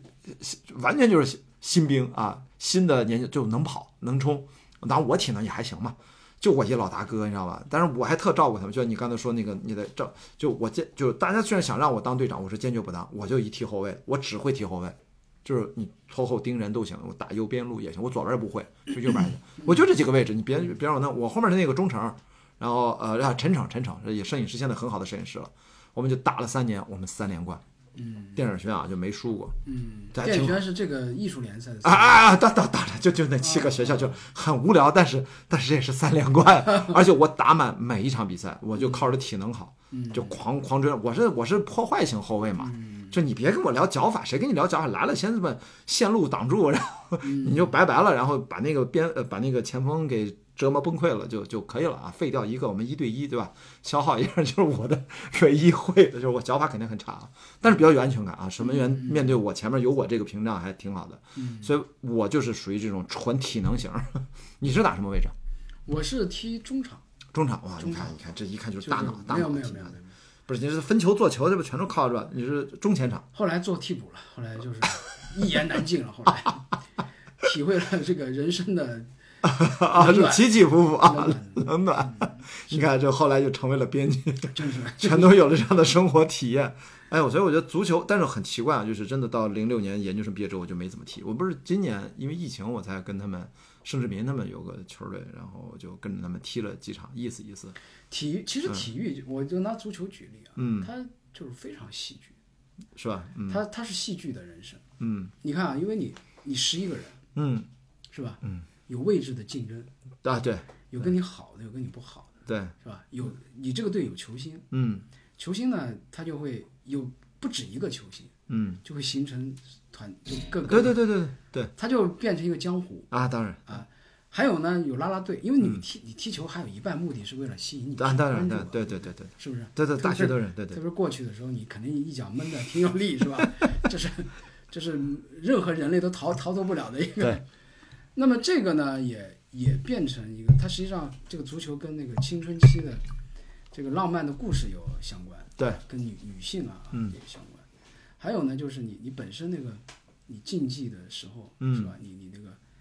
那个时间，它嗯足球它是有时间的，对，它是有空间的。嗯你在这个里面都是有很多事情可嗯以记忆在、在发生的，所以我我在想他嗯他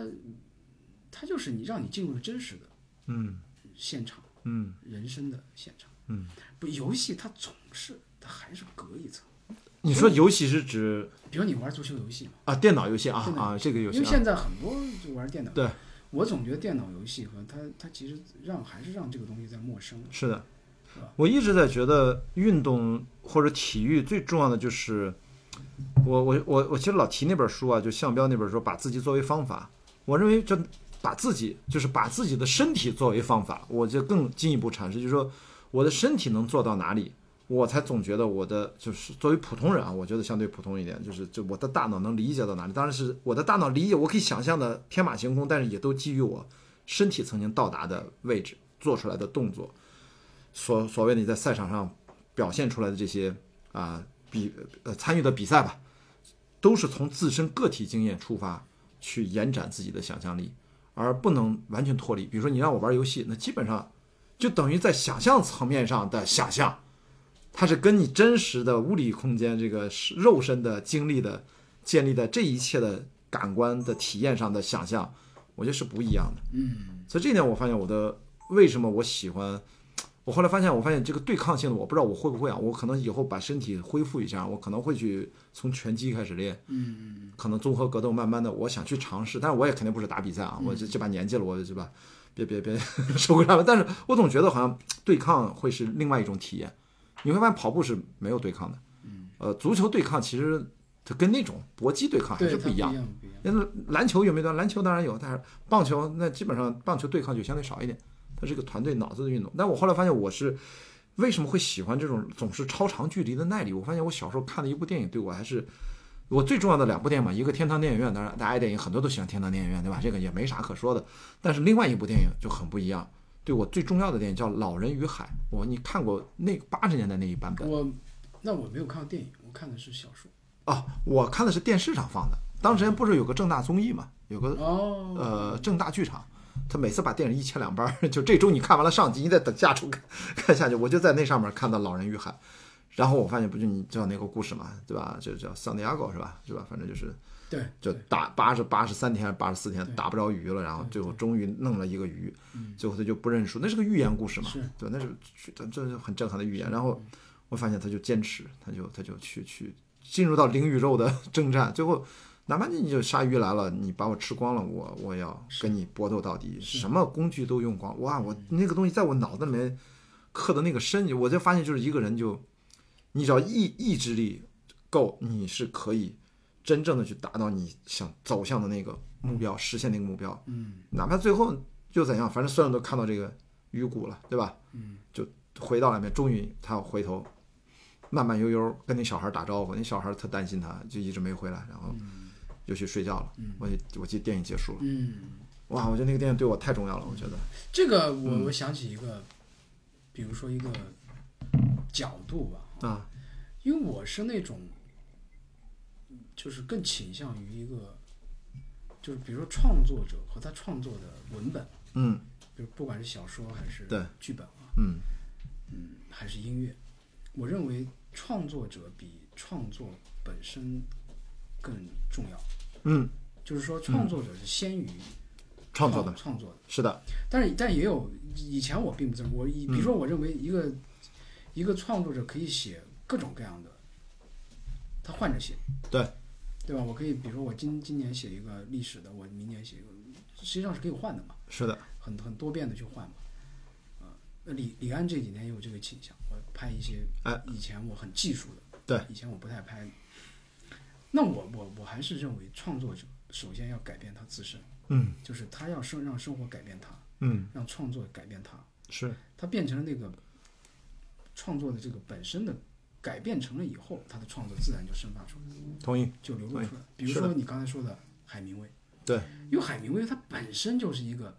拳击拳手，对，一个钓鱼的，对，一个打猎的，还非洲打还有一个战士，战士，对嗯，他他只有这样，他才会写出这样的东西，没错，是吧？我觉得他是首先就海明威非海明威对我对我影响相对在这方面影响比较大的两个作家，一个是里奥。嗯因为李敖是第一个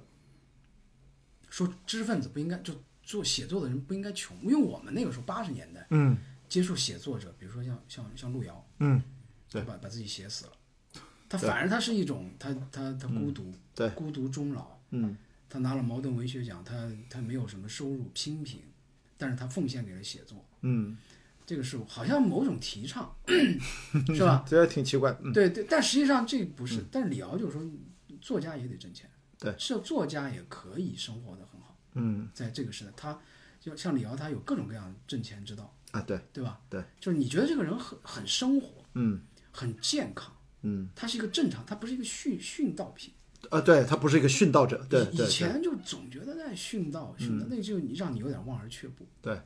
啊。当然，他可能也会制造某种神圣感，嗯但那个神圣感在在接下来消费社会到来以后，实际上已经没有力量了。是的，嗯对不对？所以像李敖这样的，我觉得他实际上给了我一个，就是我我也可以像正常人一样对，表达我的欲望，嗯。我也可以，我是做知识分子，我做做作家的，但是对我同样可以取之有道。对，我可以在这个消费社会生活的很好，因为你只有消费生活的很好，你才有一个健康的心态去创作。是的，你如果每天你借钱，哎，那不可能，不真的不可能。那鲁迅从来就没穷过。对对，没穷过。第二呢，就是海明威这种，嗯，就我天生我是个战士，嗯，我是个勇士，嗯，我是个生活家，对，我的东西自然而然就是这样。是的，他非常的不文艺腔，海明威非常简洁。你看他的句子，虽然我不看英文啊，他翻译过来简洁，嗯直接，嗯就不给你啰里啰嗦，嗯，是不是？啊然后直取事件的真相，非常的男人。对，他没有任何的，就比如说我们我们反正说我们说我们原来很早看什么梁实秋、文语对嗯林语堂那种文人小品，闲置，一看就是缺。当然不是说不好啊，对，就从另一方面来讲，他不是一个生活、一个战斗家的、一个勇士的、运动者的那嗯种奔、奔波的那种东西。是的，但是海明威这卦我们真没有，是的。呃，中国有吗？没有我几乎没有。就这一卦就这么反知识分子，就不太知识分子化。嗯，哎，真是想不到哈、他就是他就是他写的，张爱玲说的海明威说的很有道理。嗯，海明威只写两种男人，嗯失眠，嗯，就是他肯定与现实不合，失眠是他与现实世界不合。嗯，第二，这个人就是一个反知识分子的一个一个一个斗士，是，就是一个一个这个这样的一个男人，粗野的男人，嗯是吧？我就是要战斗，我就是要，他是其实海明威提供了这两个，当时在实际上西方的文学里都是比较罕见的，是海的明威独特就独特在这儿，对，是吧？而且编辑还老见不着他，反正就是对对 对因为他永远在忙活他 那对事儿。嗯我我我这样的人，实际上我非常的佩服。对，呃，我也觉得就是我说的体育人生也有这个意嗯思，就是你你必须要活在那个现场。我们仔细去想，如果海明威是个电影导演的话，会他拍什么样的电影他，哦对吧？他在？他在当代一定会做导演，我就举这个例因子，为因为对当代导演我们知道嘛，很容易啊影像对是对统摄的，对对，我就在想，真的，如果我这么说吧，或者说，他会非常好，我觉得。对我只想说，哪怕我们别说作家，像海明威这样的身体力行并且直抒胸臆和这种精神气质的中国电影导演有吗？其实也好像也没有， 是少这样的人哦都少，都少都少这样，人少。这样人就很少。对，所以我为什么从小我在被那个电影打动的时候，其实我当然不知道海明威，那是我初中的时候，我那时候可能知道，可能不知道，我已经不记得。但是直到我为什么把它勾连到了上了电影学院大学了，我中一期逛音像店的时候，我看到了这个片子的 VCD，嗯，A、B 两面的那种，我买下来了。然后我这辈子这个电影就看过两遍，就是拿那个 VCD 我又看了一遍，我还是很震撼。我到迄今为止，我没有看过第三遍，因为为什么不需要？我全印在脑子里。嗯，我觉得那个，然后上大学之后，突然有一天，当我看到了海明威的照片儿，因为我也不是他粉丝，也不是这么追随他，我我突然就明白了，就是就你说这个东西，就我我才去看他的小说，我居然是因为他的照片儿，啊我当然不是颜控，不是那就就他他钓鱼的那照片吧，应该是就是他那个胡子，就是他经典的几张照片嘛，大家其实都肯定见过。我再去找他的资料，我就傻了，你知道吗？哇，我说作家还是这样，就是他那个跟我想的完全不一样。嗯对他那个人，这个人真是就是就是他有了这个人才会有这个作品，这是个吧还是厉害。他不是说就是他去搜肠刮肚去去嗯去，就我们有一些作品是是类似于这样的，嗯但我觉得那个它它的魅力会随着时间会褪色。嗯，但是我但是当你你你你整个你的血液都流淌着这个东西以后，嗯，你你你把它放在这个创作中，它非常的魅力不会随着时间去褪色。嗯我觉得或许我为什么我就在想，我为什么最早真的，当然是因为个人的关系啊，呃，家庭呐、或者感情的问题。我你看我去越野跑，离电影好像第一线远了一点，但是就这七八年过去了，我就隐隐觉得，我觉得以后我可能会多一，不管是写作也好，还是拍电影也好，还是要回到电影，就是因为我期待着希望能够用身体力行多一些生活体验，换回来一些经历。然后你像我的习惯本来就是表达，你就是到时候你就你就收住那个水龙头，不要太过于的放肆就好。但是就是要再深入一点，感知感受要再完整一点。然后或许我我现在已经四十一岁，我觉得哪怕四十五六岁以后，我再去作为一个创作者身份出现，我觉得是我心里反正是觉得这是正常的，我不会觉得好像早和晚的问题，这个我着急不了。你让我三十岁之前，我的表达我一定表达都不是跟创作一点关系都没有。你谈不上什么生活经历，我也我那种生活体验太太正常了， 你知道的，读书上学，然后就是工作，对吧？但是现在做一些之外的生活，我觉得当然我们太幸福了嘛，因为又不是什么乱世，嗯， 你还能咋样？你要不就那种混社会打工那种，你你看那种人其实什么都干过啊，历练过啊，那种我们其实像这种就正常孩子读书这种是缺少的，所以我现在可能是要真的就是，我就跟几个朋友都说，我就就是认真生活几年吧，我觉得再去想。跟谁聊什么创作这事儿，是不是能让我气质也做一些改变？我觉得可能有，应该已经改变了一些了啊。我是这一种，嗯因为你还是相对你比较外放，嗯对吧？你可能更倾向于像海明威这种方式。嗯我呢，我我没有这样的身体条件，嗯。说实话啊，嗯，就我的生活但经你不也一直踢球嘛，你也不差嘛。是吧你但后来不踢了是吧？呃我后来不的踢生活啊经历都替补了嘛，嗨我的生 活这经都历，已经说三回了。 我的生活经历， 它决定了我是过一个正常人的生活。嗯就我说的正常人，不是这个褒褒义或者贬义啊，就是一个比较正常的人。嗯但是呢，我觉得它仍然能影响一个创、创作者的，就是你的外你的性格，或者说你的本身的影响这个创作者，嗯改变这个创作者。怎么说呢？嗯，就是我以前我以前的生活是局限在一个小屋子里的，哎，或者说我我在合伙人之前，嗯我是跟大家一起开会。嗯啊脑力风暴，对啊，也导跟导演聊，跟什么什么，大家一起聊，聊各种桥段，对聊各种通过因通过各种电影聊我们想写的电影或者电视剧，对那个实际上是隔绝的。对但是有了合伙人以后，嗯我就会到生活的现场去， OK，就是我观察，嗯我聆听，嗯是吧？我可以可我可能不是那个直接的去生活的人，但是我、嗯我在旁边观察聆听，我觉得那个嗯是仍然可以改变一个创作者的，是的，因为你你你你你变成生活生活下去了。对，因为以前我觉得，比如说我说一个举个例子啊，说戏疯子，嗯啊这个我们评价一个演员，这个演员很好，嗯他是个戏疯子，嗯，这个实际上也也要分析一下，对，他没有，有时候他可能是一种误导，嗯，就好像一个演员只有发疯了，不是他对不是发疯了，就是他不疯魔不成活那种、不啊，疯魔不成活啊，就好像才对，其实并不是这样啊。但是没有，我觉得是没有。你比如说李雪健，嗯，你觉得李雪健疯吗？非常正常，对但是每部戏就是每部戏，一部戏是一个人物。对，对吧？显然是有这样的，平常生活中就是一个很低眉顺目的人，对，和和气气的人，嗯，一上戏变成另外一个人，对对不对？对，我觉得这个呢，变成一个戏，你不不要每个人都要希望变成戏痴、戏对疯子。对，首先大家变成一个人，哎，是的，嗯人这个东西，我觉得是值得在里边咂摸的啊，就是对说。就是因为因为我们太容易被复制，我们太容易跟着一个电影被影响，嗯对不对？就是比如我们看了一个片子，看了一个《阿甘正传》，嗯啊，就很容易被影响的东西，就是啊，我要写一个《阿甘正传》，我自己就是阿甘，你有很有很多这种胡思乱想。嗯对，但实际上你要正常的生活，嗯你身边有阿甘，嗯你把它记下来，嗯，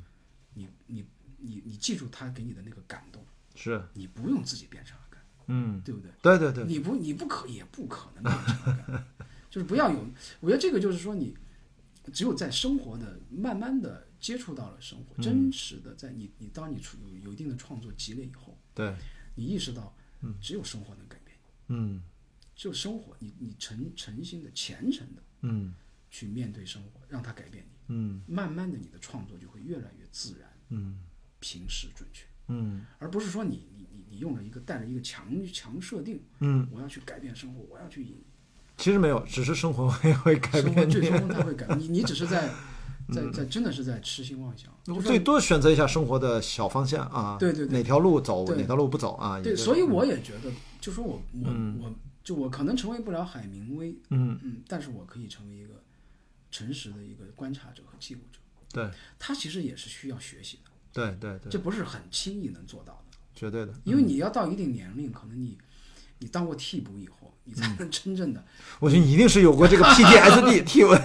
有心理阴影的。有过这个以后，对对你当然对嗯你才能哦，你的足球是这样，对，嗯啊它有起有伏，跟人生一样有起有伏，你才会去观察它，是，对吧？你不带预设了，嗯，你不做梦了啊！不我说的说做梦不是那种梦想的那个做梦，你不对带那种预强预设去做，嗯，你就走入的是你走入生活现场，你跟一个农民，你就像一个农民一样跟他交谈，嗯，你也不轻视他，你也不假装怜悯他，你也不假装谦卑，嗯你就带着一种很自然的状态，对你跟他聊，嗯对吧？你碰到一个体育人，嗯你看他怎么吃饭，嗯每天怎么训练，跟家人怎么时候见面，嗯，他的生活跟你不一样，嗯，对不对？你你就看哦，跟我不一样。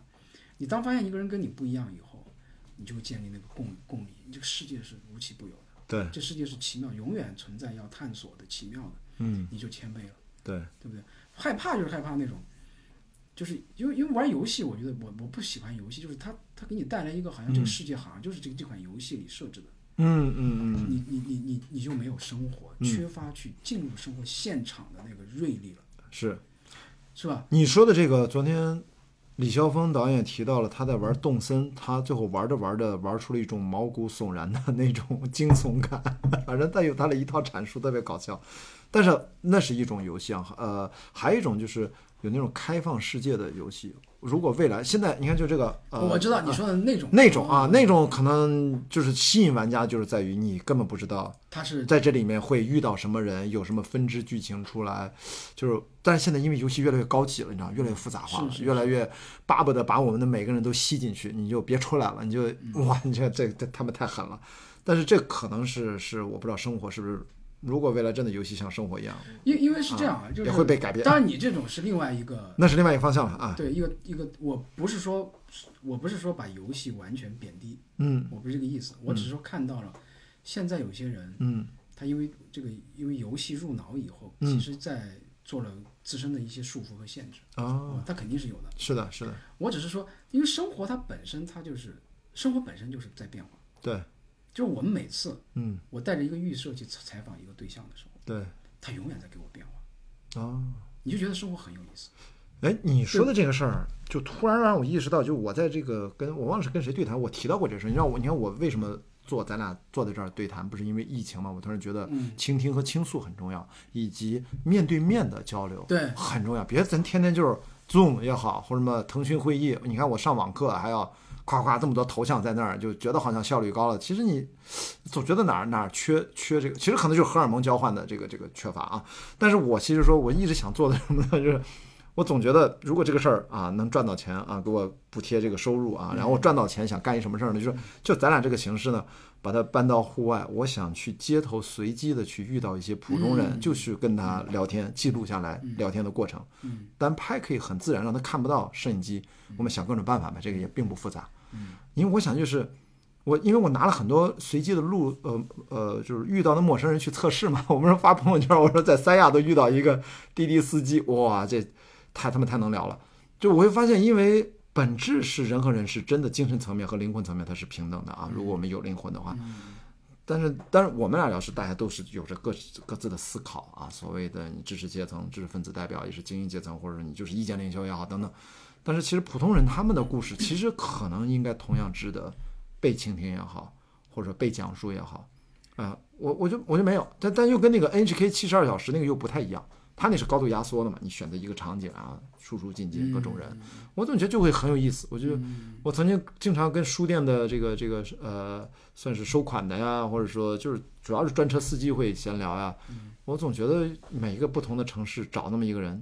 看能不能聊下去，嗯就完全不认识，嗯然后有可能有个摄影，有个有个录音师嗯 聊呗，嗯可能就会我就不知道会怎样，嗯我就觉得观众也不可能知道会怎样。嗯，那那那那可能是混混到乡村，就你说的，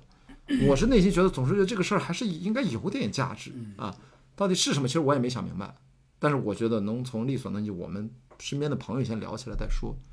如果大家接受这个东西，嗯，或许会走到后面。这是我内心就我也不知道为什么，就是就是今年的一些变化。我以前想做咱们这个对谈，我是想了很久了，嗯，但是我突然意识到，嗯，可能对于普通人，聊起来，因为这个想法是什么？是因为我不是一直在拍雅迪跑世界嘛？ 雅迪跑世界，我说别我老跑世界了，就是说应该镜头反过来对准身边的人啊，比如说跟着雅迪一起跑中国，就是说我现在就是再去参加国内，我其实是为了训练参加一些国内的越野跑比赛，我就跑五十公里，这样的话我就约几个跑团跟我一起去比赛的，就拍拍他们的故事，跟他们聊一聊，他们为什么喜欢这个来玩儿，那就挺好玩儿的。嗯，而且赛事赛事方还特喜欢，等于更多的平凡的视角去来，你我正常人、普通人的视角说，我们为什么来喜欢一个超马越野跑比赛？这样的话，其实对他比赛方也好，嗯，这是我最近的一些变化吧，或者我突然意识到，嗯，好像就是要跟 更多的普通人去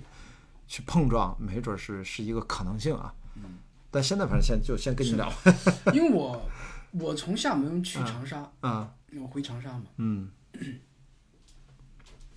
就生活，我刚才说了，就是这这个去长沙可以有两点，第一是你说普通人，嗯第二呢就是说生活是充满变化。嗯呃，我到了长沙，因为长沙实际上是有个项目嗯啊，有个项目，嗯然后呢，就是我想去看，那天长沙是降温，嗯就降到四五度，嗯，长在南方是很冷的，对啊对，啊它是湿冷嘛，我我在那也没有暖气，对，我都穿羽绒服了。嗯对，然后我我到了那，比如说我说我要看一下解放西，解放西路嘛，嗯对，太平老街，啊嗯那是长沙最繁华的那个娱乐街，嗯就是宵宵夜啊、夜宵啊，嗯晚上玩乐的一个地方。啊嗯我是大概一点多钟，嗯十二点多钟去的，嗯到了一两点钟，嗯人山人海。啊，对他，长他沙是这样，对，他不是说，嗯就是说你你说人多，嗯像北京我们说那个一两点钟鬼街人也挺多的，啊，对它不是人山人海的感觉，对，那个就真就是人人山人海是人山人海，就就是晚上一点钟还在堵车，啊，就真的在堵车，就那个那个， 大家还 在忙忙碌碌的生活，就北方我们叫食食物什么堂会， 或者或者说对赶对赶集，嗯对对对，他就是完全那个，那个我觉得是，首先他给你，因为我做好心理准备，我因为很久没有去长沙那、那个地段，嗯，解放西那个地段，这个应该是你很熟的嘛，小以前是吧？对以前没有，也没有那样。啊他因为长沙也在变化，你是湖南哪里啊？湖南湘西，湘啊，湘西凤凰，我也记得有凤对凰嗯也有宵夜，但是它不是像这种、就是这么一条完整的商业街。这是一个个这几年的事儿是吗？这几年的事儿。那所你以觉得是什么原因？都是年轻人吗？还是说你各色、你各种年纪都有我告诉你，有什么人啊，穿汉服的，啊？哦，嗨，这是一个时尚 的时尚的啊，午夜派对是吗？啊穿汉服，啊喝醉酒的被男朋友抱着出就打车要去医院，估计要做那个洗胃的。啊，还有呢，不断的在就是玩玩游戏出来的，然后吃宵夜的，他们是一般是两点钟吃宵夜，四三四点钟回去。哦他们就他们就这么这么生活。这比北京这都嗨多了，这北京这完全不嗨，那特别是这几年的北京非常不嗨，是我是，觉他得。们就这种生活啊。那你会看到就是滚滚的生活的那个嗯流，生活流。不是你现在说我都想去了，真的，我这这我可能觉得在北京待的太无聊了啊。因为因为是两点钟，真的有点让人吃惊，就是他他他在堵车，主要是我就听到好多老外来中国说爱上中国了，我觉得你你是应该爱上中国， 是是是，他而且呢他太生活了嗯他肯定是因为第一是他是网红城市现在，啊啊！对，大家都什么有个什么文和友，还叫什么文和文友文超啊级超级文和友，啊叫文和友啊，他首先他是个网红城市，对，嗯第二他年轻人他喜欢这种，他他他倡导这种生活方式，湖南卫视亦有贡献啊，对对对 芒芒果 TV 亦有贡对献，对对，就他很很嗯很欢乐，对，很他的房价也比较低，嗯嗯，大家没有那么大压力，年轻人没有那么大压力，嗯而且生活在这个湖南，它本身它也有文化嗯，啊，它有它有湖湘文化，对，它有市井文化，它吃，它生活的有一套它自己的文化，它完全就是它很开心，嗯对吧？就是你我我举的例子就是说，你我们呢在北京的生活呢，肯定跟长沙的生活是不一样。嗯我到长沙一看，嗯，这些普通人的生活，那种热情的生活。我不是说我一定表扬这种，就是年轻人去大家晚上吃宵夜，我不是这个意思啊，就是他生活的这个热情，嗯，他生活的他对自己生活方式那种那种，他自己的那种得意的，嗯，啊，他那种东西，就比如说我们，你比如说我，虽然我没怎么出过国，但是你看，比如巴塞罗那那种地方。啊啊啊，是晚是，晚上四五点钟还踢球，也人家是这样嗯人家也不是说人家这个人家在西班牙在跟欧洲国家比，它相对经济没有那么发达，对对吧？对没有，但巴塞罗那那是加泰罗尼亚地区，就还算是很富的地方嘛是是，对吧？？嗯像那种地方，它有人家有文化自信，是的，是吧？我赶上过一次他们的鬼节，那真的是对一晚上放炮仗，就是放鞭炮啊对，就闹游行，拿着那种各种的怪物的那种东西，就是穿街巷，而且放露天电影，就是巨大盛大的节日，一直到他们快到天亮，他们就这样。对对对，对长沙的这种烟火气，嗯这种他他对生活的这种热爱，嗯 长沙有一句话叫叫怕死卵，就是怕死卵朝天。那是乱朝天。反正就死了就就最多就卵朝天嘛。他很很达观的，很乐观的，对生死看得开的，哇，他有互相文化这个对这个里面。就是说，我们到了一个地，我到了一个城市，因为我不不太常出去，嗯但是我到了那个城市以后，我我觉得是会被那个火热影响，嗯就是我会我会觉得啊、这个是我像一个普通的这个旅客过客，嗯嗯我看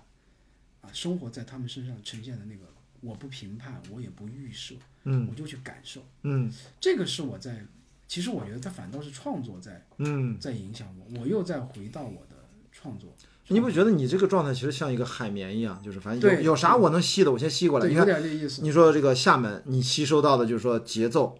啊，好像明显的就缓下来的那种感觉，以及老百姓的，你看对我们这个经济节好像就是保持一个特别呃合适的一个距对离对对，距离感，它啊它有点合适。它是对，然后你到了湖南又是这种火热朝天，你看跟厦门就完全不一样，长沙是热的，这就火热朝它天是嗯啊它，是扑腾的。对有对，有蒸汽腾腾，下半夜的嗯烟蒸火汽腾腾，的烟火的。类似这样的下半夜好像其实很有可能，可能或许成都有一点点，那成都也没到凌没有晨两点，不可能成成都没有这个炽热，因为那天是周末，啊。周末，但是降温加上那还是夸张，还是让我对啊，回北京以后呢，我就是还是就改稿。嗯，那你觉得北京是什么？对比这个厦门和北京我长沙就是北京，我就是对我来说是工作和家庭，对吧？嗯，对就，最最正常的这个，嗯就是家里停电了，是吧？找手电。昨天晚上家里停电，是然后今天呢就在电嗯影、电影学院，然后聊了两个小时，在这儿又跟你聊，对就不不停的要讲话。对然后前几天再改改剧本，改一个改一个剧本，对所以它就是一个工作和家庭的这么一个地方，但很对熟悉。对，呃，但是我也我也在这个这个里边，我就做一个，嗯在北京我主要是吸收什么呢？就是、就是阅读，嗯，就是就比比比比大量的阅读大量的阅读，啊，比如说，当然北京呢也可以看一些展， 嗯看一些电影啊，比如说你像资料馆那个嗯，别的，我们俩经常在资料啊馆见面，对对看片儿那太逗了，？是吧 那能那见上。好像为什么为什么每次咱俩都能撞，真好神奇啊！是是是，就是嗯看这个，我觉得是是别的城市不太有的这嗯种资源啊。对，哎，我朋友最近在有个摄影展，我回头发给你，要感兴趣的话，就在三里屯儿，也不远啊，就还好。就是我我我我大概是这种，就是靠阅读嗯呃为主，因为但是你因为家里家里孩子还比较小嘛，呃跟着他几岁现在五岁啊，闺女，嗯，所以跟着她生活也有一些新，因为因为是这个陪陪伴她长大，对对，这个会对你有很大的变化吗？这五年嗯会有还会有是吧？孩子会对人有确实有很大的改变，嗯，呃，特别是当然是这个母亲当然是第一位的啊，当然，嗯，她生育他，嗯，但是但是父亲的改变，从从这个首先从社会社会的这个这个身份改变，对，我觉得社会性的改变啊，嗯嗯但是你最后发现潜移默化，你就会有一种、呃跟他建立了某种联系，你通过他，嗯你会看到你呃之前嗯你曾经有过的一个影子，因嗯为他毕竟是你，嗯，她是你的女儿。能识别出来，对，能感应出来啊呃，。你你有有时候有一种感觉，就是哦，我小时候可能在是是这样讲话的，因为他跟我很像，他小时候也喜欢讲，看一个故事讲。啊，是吗？嗯我啊我小时候就很喜欢拿一个书在讲，啊，他有时候就一个人跑到，他现在他原来是比较比较是喜欢听我给他讲故事，睡对前故事。对，现在就自己给自现在己他讲，哎，他会自己讲，就拿了一个书，他就可以自可己以或者拿两个玩具，他就自己演演嗯角色 A 角色 B，在嗯，那儿讲，这个就有点像我。哎，是的，我在偷偷看他那个状态，嗯，你会有一种奇妙的感觉，对就是人生在有一个人在帮你回放。 对。我我听那个编剧财神叫他自己的儿子叫克隆人儿， 跟你这个有点意思。就它它是一种，哎，你觉得哦，克隆人我我曾经是这样，我可能曾经也是小时候是这样，因为它像嘛，嗯像啊，你就会有一种，这个是馈赠，嗯因为你你看影集，嗯，即那当然我们那时候也没有微 e 啊，啊没有，对呃西方有啊，嗯，那个也还是不是现场感，对它隔了一层屏幕，对，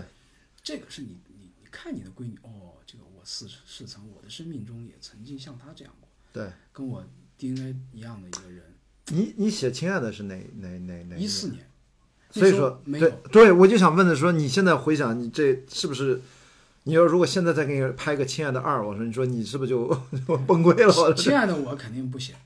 如果我现在有闺女，我肯定不我就这个意思对。我我因为我那时候问过，呃呃呃，我记得那年是尹立川吧，我记得是他说看不了，很多父母家长就是类似就是什么亲爱的什么宝贝儿，反正就是跟这个家长孩子生死离别这种，有了孩子之后就看不了了，就是这没法想， 你知道吧？就是我觉得是不是会这个的确是就自然的生活改变了你，是是写。今今天我在电影学院也讲过啊，嗯就是亲爱的是这样，嗯就是我在我写亲爱的时候就没有孩子，嗯，所以我相对比较客观，对，我比较冷静，嗯，他可能对那个作品呢也是有帮助的。当然当然啊，我我就不太容易是就是情情感对啊就是被被那个节奏结构所所所裹挟打乱。对，但是呢，那时候缺少了一些生活细节的支撑，哦所以在写孩子跟父母关系的时候是不其实是不太传神和准确的。明白。那我现在肯定会比当时更容易一下击中，哎，就我那个细节会马上把你击中，他孩子跟父母分别啊。重遇以后那些非常那个那个我可以找到，肯定是比那时候强。对，但是我我觉得我一定会丧失当时的那种客观，明白。所以你你你你看它不一样，或者就是不要写那样生死离别的那种故事题材，就是容易太不冷静。你以后写的都是，不是人家如父如子， 你刚才说完是了是是步履不停，又如父如子，是是反是正 那不对吧？也很好嘛，那个不至于说大家不敢面对或者对怎么对样啊。我觉得，但是的确，你说这个身份的变化，还是落回来也是呃，跟你自己觉得一般，你作为编剧都知道，生了儿子会怎样，生了女儿会怎样，是不是还有点俗套？就真的是父亲和女儿就明显父亲跟儿子是是是完全不一样的模板， 因为这方面我经验不够啊，这个所以我也很好奇。 我觉嗯得女儿、女女，我觉得首先啊，在、在可能她童年的时候啊，嗯，她跟母亲还是不管是儿子和女儿更亲密，哦，啊它是一种天然的，嗯嗯，因为它是母体嘛，对对对，它是一种就是我觉得那个是神奇迹，因嗯为生孩子有点奇迹的感觉，对他是的，怎么就来了？他为什么就来到这儿？嗯我我还觉得这有点，我有点懵，嗯是吧？他来了，降生在这儿，嗯但是父亲更是社会关系，嗯就更更是那种就是后天的嗯需要学习的、需要培植的一个东西。他母亲很本能，嗯对他对他的爱和恨都很自然。是的有时候我说你怎么这么严厉？但是我后来我想，他那个严厉是很自然的，哦，这眼里对但我的严厉和不一样，教育就有点后天的感觉。嗯所以这这个东西呢，就是，但是后来我我我我觉得，那实际上他还是相比之下啊，相比之下，父亲可能是更理性的那个嗯那个、那个东西，但是，嗯嗯，这个只是在这两个关系中啊。对对，但我我我觉得我我的感受就是，呃，他有一次，呃，那个很细腻，那个是就是、我觉得就是接触，嗯所以我说为什么要面对面交流，对就人要有气场。是的是的是的是对不的，对？就是你，他有一次我记得我对他产生一个比较浓厚的，就是没有、嗯之前没有过那种感情，就是他一岁多的时候有一次，呃，他妈那天没有带他出去，嗯我带他去晒太阳，嗯我牵着他，嗯因为我比较忙，他对我还是比较 陌生，所以呢，他就跟那天跟我出去了，他妈就在家里，嗯啊，包括阿姨啊，那嗯个我父母啊，当时我就带他出去了，过了一会儿他就困了。嗯，对，一岁多可能睡嘛，要困了睡，他就要睡，嗯，睡了他就，我就把他抱住，嗯他就他是第一次在我怀里从困到睡着，嗯哇，我看着他睡着，然后就是他把头靠在我的臂弯，嗯接触的那一瞬间，嗯我特别的有一种是就是嗯很奇怪的一种感觉，嗯就他信任你，嗯他依靠你，嗯，他的头，他的眼，因为他的眼睛闭上的非常可爱的，那个孩子睡觉是、那个嗯对样子非常可爱。我抱着他回家的那个路上，就觉得哎，那一段路特别，就以前没走过这段路。嗯 你知道吧？就是那以前这个路走哇走过多次，嗯但对是对这对段路从来没有。他第一次在我怀里真正的睡着，对对我从来没有成功的哄睡过他。啊啊是吧他？肯定是靠阿姨和他妈 妈。明白啊，啊，我是第一次真正在我这儿睡着，睡着以后抱到他的家，然后抱到家把他放在床上，嗯他最后翻了一个身睡觉。嗯就是我觉得那个我是一个父亲，嗯，我有一个女儿了，那种天然的那种连接感就出来连了接哈，感出来了。就是对，我觉得很，我跟很多人聊过，都是有一些细节，比如帮孩子洗澡，嗯比如跟孩子出去玩儿，嗯啊，比如孩子在他那儿哭，他跟他说话，嗯都是在这样这种接触的这种细节，嗯。它出现了一种我们情感的一种体验。嗯对吧，因为是不是也会让你？我刚才说 是我们去呃创作电影，是不是会现在你回想，或者说你有了孩子之后这五年再看这个跟家庭有关题材啊，长辈跟小朋友的这种，我我下手那天我去真的复印，我去看了《菊次郎的夏天》，嗯，我还是那么喜欢。嗯当然这个没办法，就是说就换成你的话，换了一个身份，是不是别说创作电影，看电影是不是都感觉会有变化？有没有看到哪个电影突然意识到这其实感觉跟以前不一样？我是这样，我嗯我我觉得对创作，因为你有小孩儿，你写家庭的这个创作的直接的经验肯定是多了嘛，对，储备第一手的储备的多了，是，那这种储备多了，在你的技巧嗯相对也比过去有提高以后，嗯，那你你写家庭，我觉得肯定会写得好，对哎只是看你的心态的呃心态的调整。对，啊，我觉得这个，呃，就是你你当你做创作者，你你知道你的第一手资料嗯越多，啊，那你肯定对自己，我我知道咱那个编剧那个同行啊，我不知道你应该认不认识秦海燕儿，啊，我知道，那不是仨孩子吗？是是是是是， 那我觉得他这方面，我的而且仨都是女儿，你对知道吗？我这我觉得这太厉害了，他他他应该四四个女人无数息，我觉得如果他创作的时候，所以说这个肯定是呃，对于创作来说，自身的改变就一定是把你引向未来。所以说你自己其实后面创作的时候是慢慢的还是从生活来，然后回到生活当中去的这种，你你其实会变成那种你自己我不知道有没有写过那种特别类型化，就那种。科幻或者就那种纯的就类型范儿的那种，你你有写过吗？我觉得他是说感兴趣还是说嗯本来我是想写，啊但是经过经过夺冠，嗯我我觉得我有因为夺冠没有达到我的预期，啊？你是指创作还是指市场还是都都是各方面没达到预我期我觉得首先是市场。 ？OK，创作上我，我对我自己说来说还是有所交代，我觉得。啊哦明白。我尽力了。对，就这个片子很复杂，咱们就就 对那那那行业内的人都知道就可以了。对，但是从嗯从市场和观众的认知，嗯，我觉得虽然他拿了奖，嗯，但是从我来讲，我觉得他他让我重新在，呃，可能陈可辛导演也是这样，嗯呃，思考一下我到底未来要做什么电影。嗯我我觉得还是要做一个更更擅长。啊我我说的我我也不是说我写体育片就我认为我就不擅长，不是这个意思啊。嗯就是我觉得更在在电影的这个体系里边，嗯我们更能够把控，嗯，更擅长，嗯更有话要讲，对更生活，对更来自于自然，啊更是普通人的这种、嗯这种题材。那么它显然就不是很类型化，就对是可能如果夺冠非常成功，对我可能就会去做一个科幻片了，非常有可能，哦，明因白为因为我觉得我在市场认我，啊啊啊，对，这是个观能众喜欢我，啊但是我现在觉得观众没有那么喜欢我，市场甚至观众没有觉得，就观众觉得我散，觉得我比较讲、讲故事没有那么标准，嗯观众在两个小时看了比较累，嗯但是我又不想因为观众觉得我看我的故事累，写一个特别标准的故事，明白。但是问题反过来，你不觉得这是题材本身很大的影响力吗？就是这个，你这个题材是很难处理的，我不认为是题材的原不是题材的因，原我因。题材很好，嗯题材很好，当然题材没有好到我们估计的那个好，啊，有可能啊，嗯，但是题材本身肯定是好，我想说的这个题材的原因是指说这是个很大的题材，它是违背你真的觉得是来自于生活，那个是来自于生活，那可是不是普通人的生活，那是五连冠的这个中国女排的生活，它就但是我吧？还是用我的这个创作观念和方法去执行的这个，所以为什么我说我，嗯我我自己认为有所交代，就是它并没有违背我创作的观念，嗯，和创作的方式，嗯，和我我所有的技术，我所有的情感，我对人物的认识都在里边都获得了运用，所以我说它有所交代。嗯那么它出来以后呢，我觉得，嗯，我要做一个大的类型的一个一个东西，我、我觉得我可能不是太适合。嗯，明白，我还是趋向于一个类似于像剧情片嗯啊、就是比如说你以小博大的，嗯，从票房上以小博大的，对。就哪怕你没有那么高的票房，但我能保证资 方哎，你是不是在说一点就到家？ 一点就到家还不一样。对，你虽然说到这儿，哎，我不因是为那个哎那个是还挺类型的吧，那个也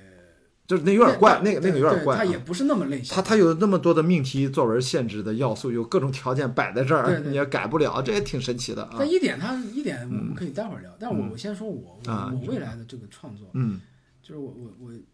我还是希望，当然它还是剧情片对，啊，真实。嗯真实人物，嗯啊，这是有的。第二呢，他，我觉得他，我觉得他更普通人， ，OK，更生活现场。嗯然后可能我在主题上我会更，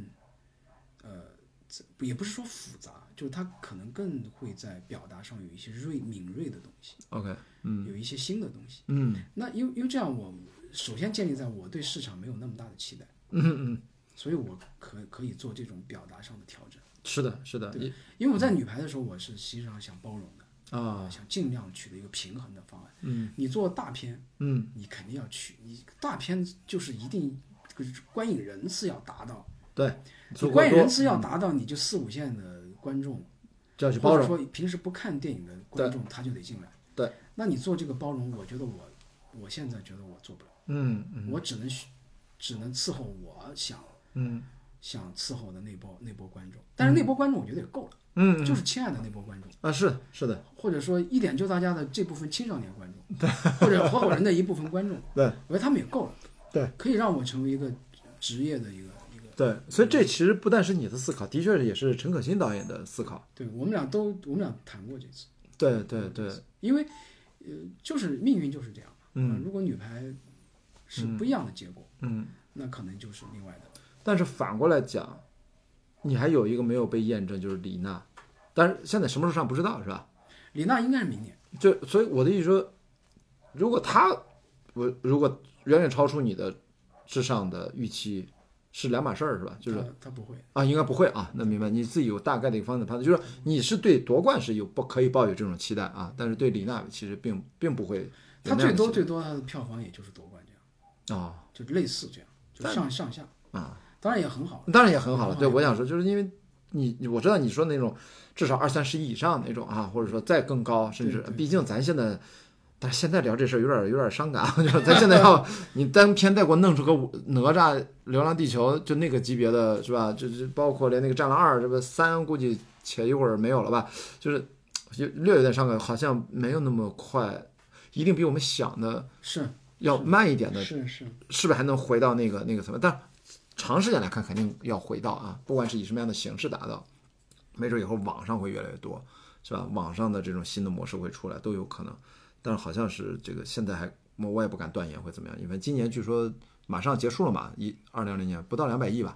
到不了两百亿，到不了是吧？到不了了，据说没戏了，没戏据说没戏了。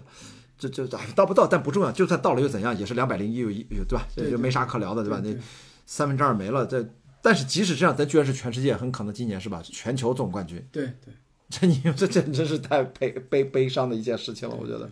啊，所以我这咱聊点高兴的，真的这个一点九到家，你说一会儿再聊，你是这还 OK 吧？这个一点九到家算是一点一万当然是 OK，对啊，对啊，对啊，我这还是让人还算欣但慰是的一一个。点就到家，它不是一个，它是一个嗯，它首先它比较比较比较应急的一个啊就是创作，太快了，有点太快了太啊！快了。但是呢，也是在这个体系里，嗯，在这个体系里，我们我们还是这个团队还是嗯确实配合比较比较默契吧。是是是，啊、有效率，呃，做了这么一个电影，呃，对我来讲，它最大的，我觉得这个片子里最大的功臣是徐宏宇，嗯嗯是这个导演。嗯，那实际上这个导演也因为这个片子被业内在在更更多的关注，嗯啊，呃，只是别让他再拍，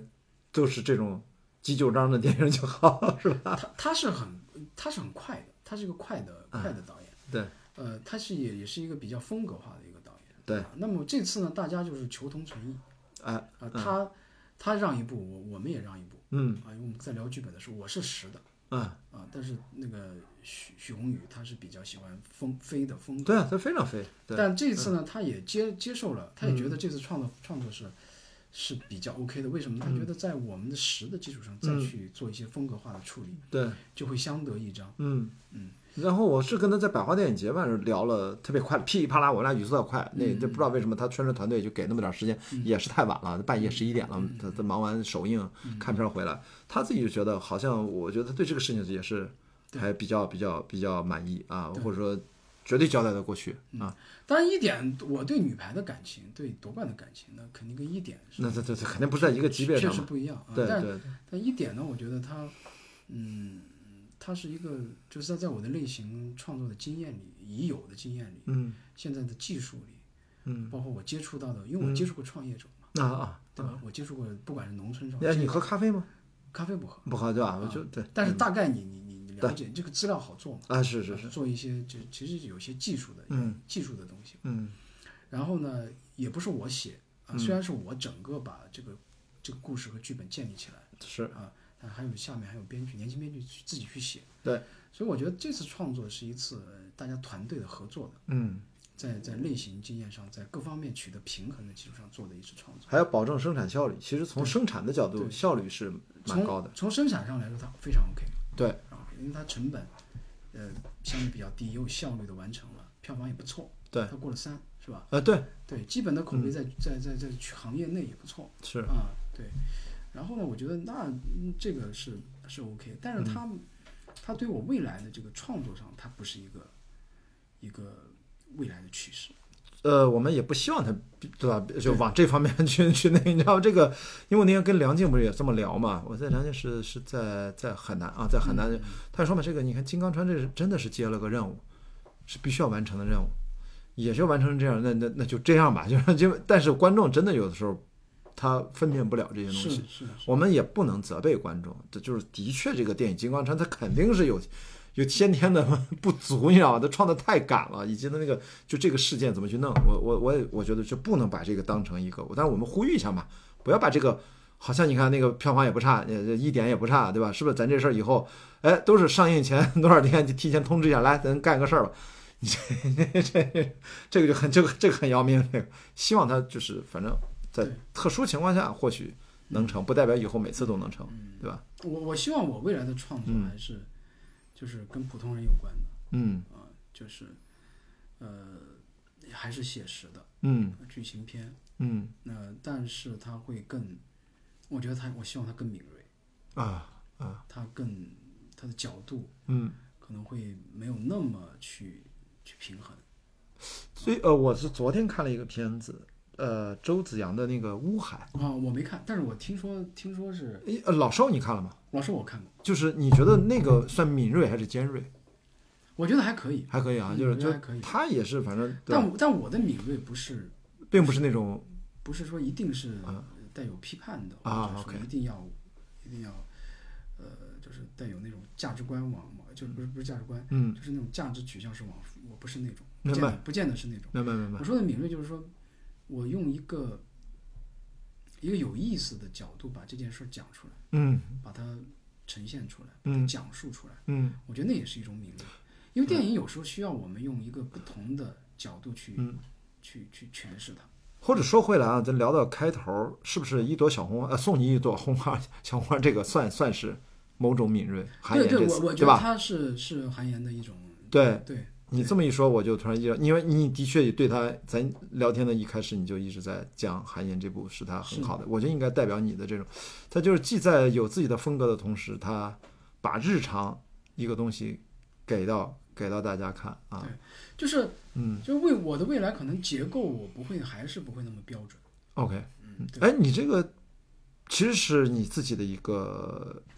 明确的，其实还蛮明确的一个点，就是我并不会那种所谓的呃，就是三幕式啊、几段式啊，就是一板一眼这种啊。所以你说不标准，对你来说是是要的那种。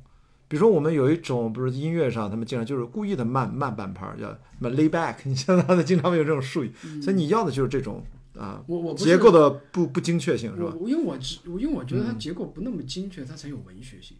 嗯它才有当下性，它才有生活感，嗯它它它慢嘛，它散嘛，它才像生活本身嘛。嗯，就如果你你太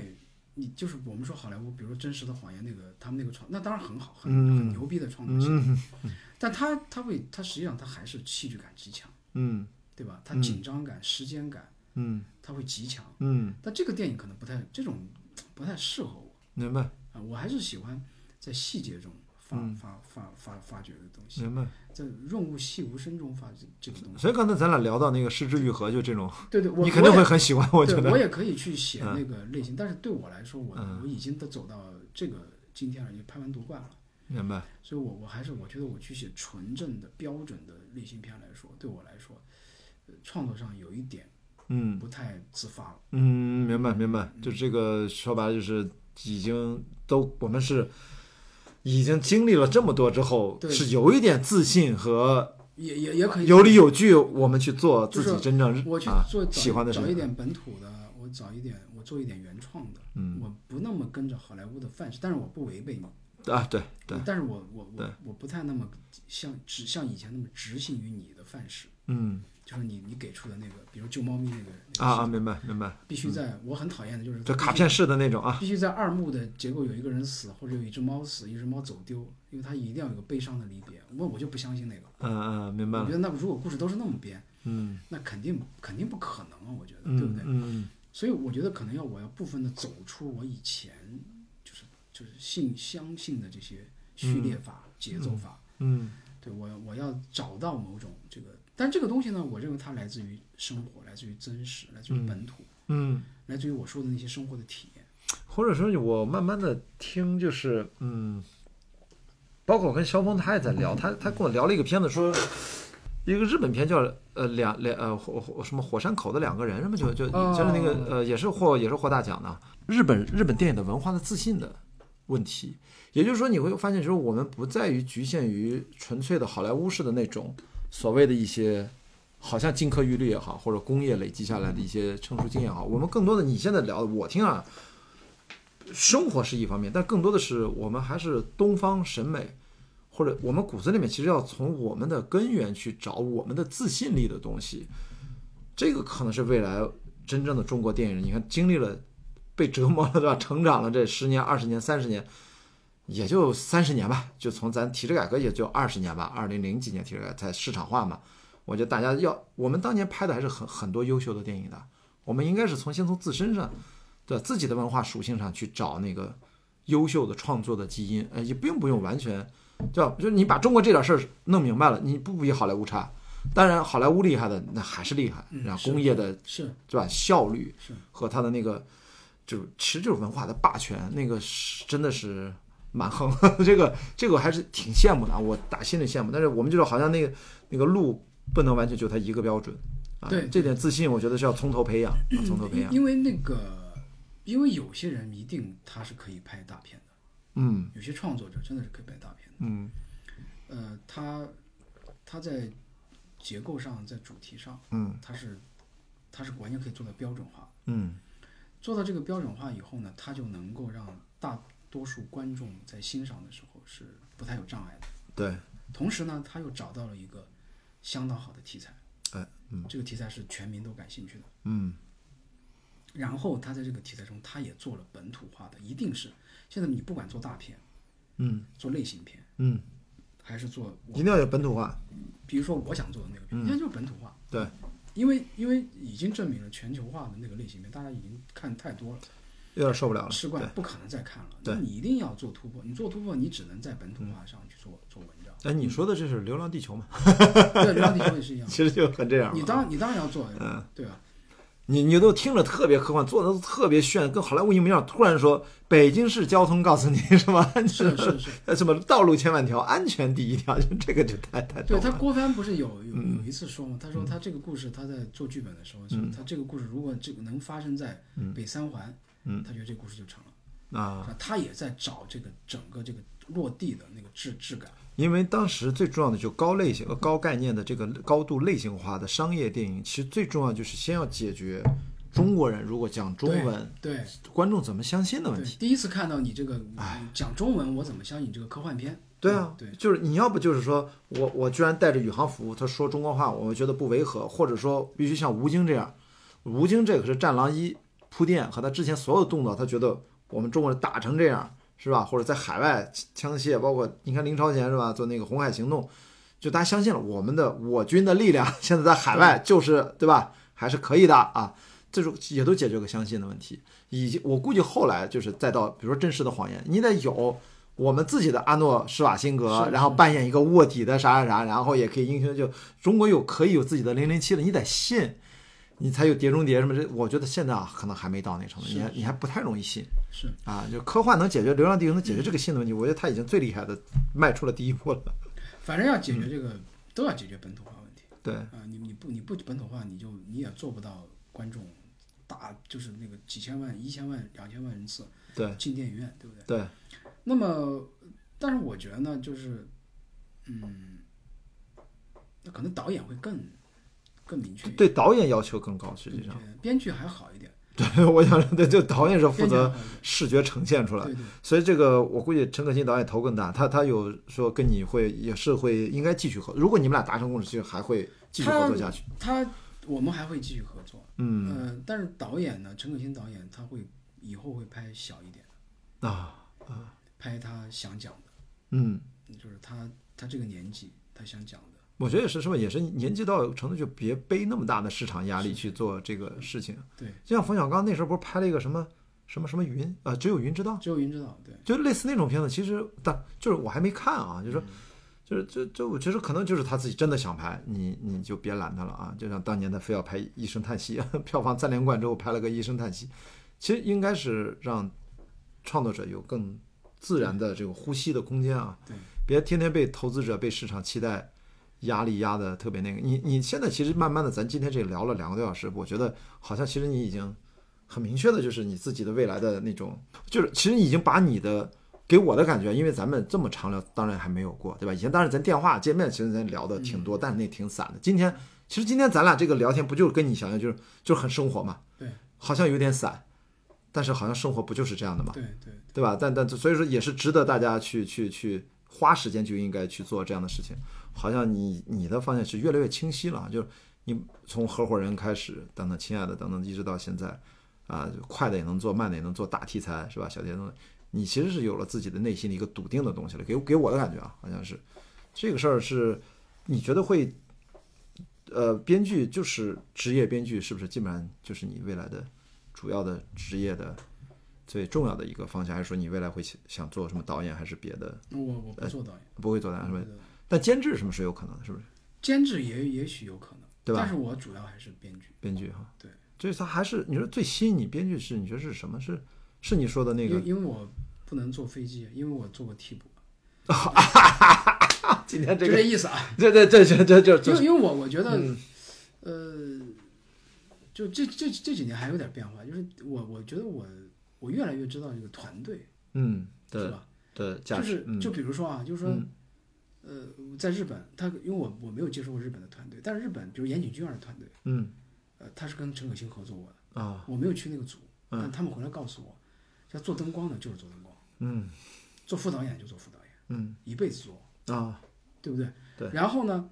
比如说你在东京，你开一家，你是一个上班族，嗯白领，嗯然后你在比如在什么千叶的嗯地方，你你的谁去世了，你嗯的长辈去世了，嗯，回来吧，继承这家百年的、几百年的这个拉面的老店，对义无反顾就回去了，是对不对？是就是他对他的职业，对他的家族所传承的那种东西，他是有信念的。呃也有荣誉感嘛对就对我我我我为什么要做导演？因为我长处不在导演，明白这第一。第二，我现在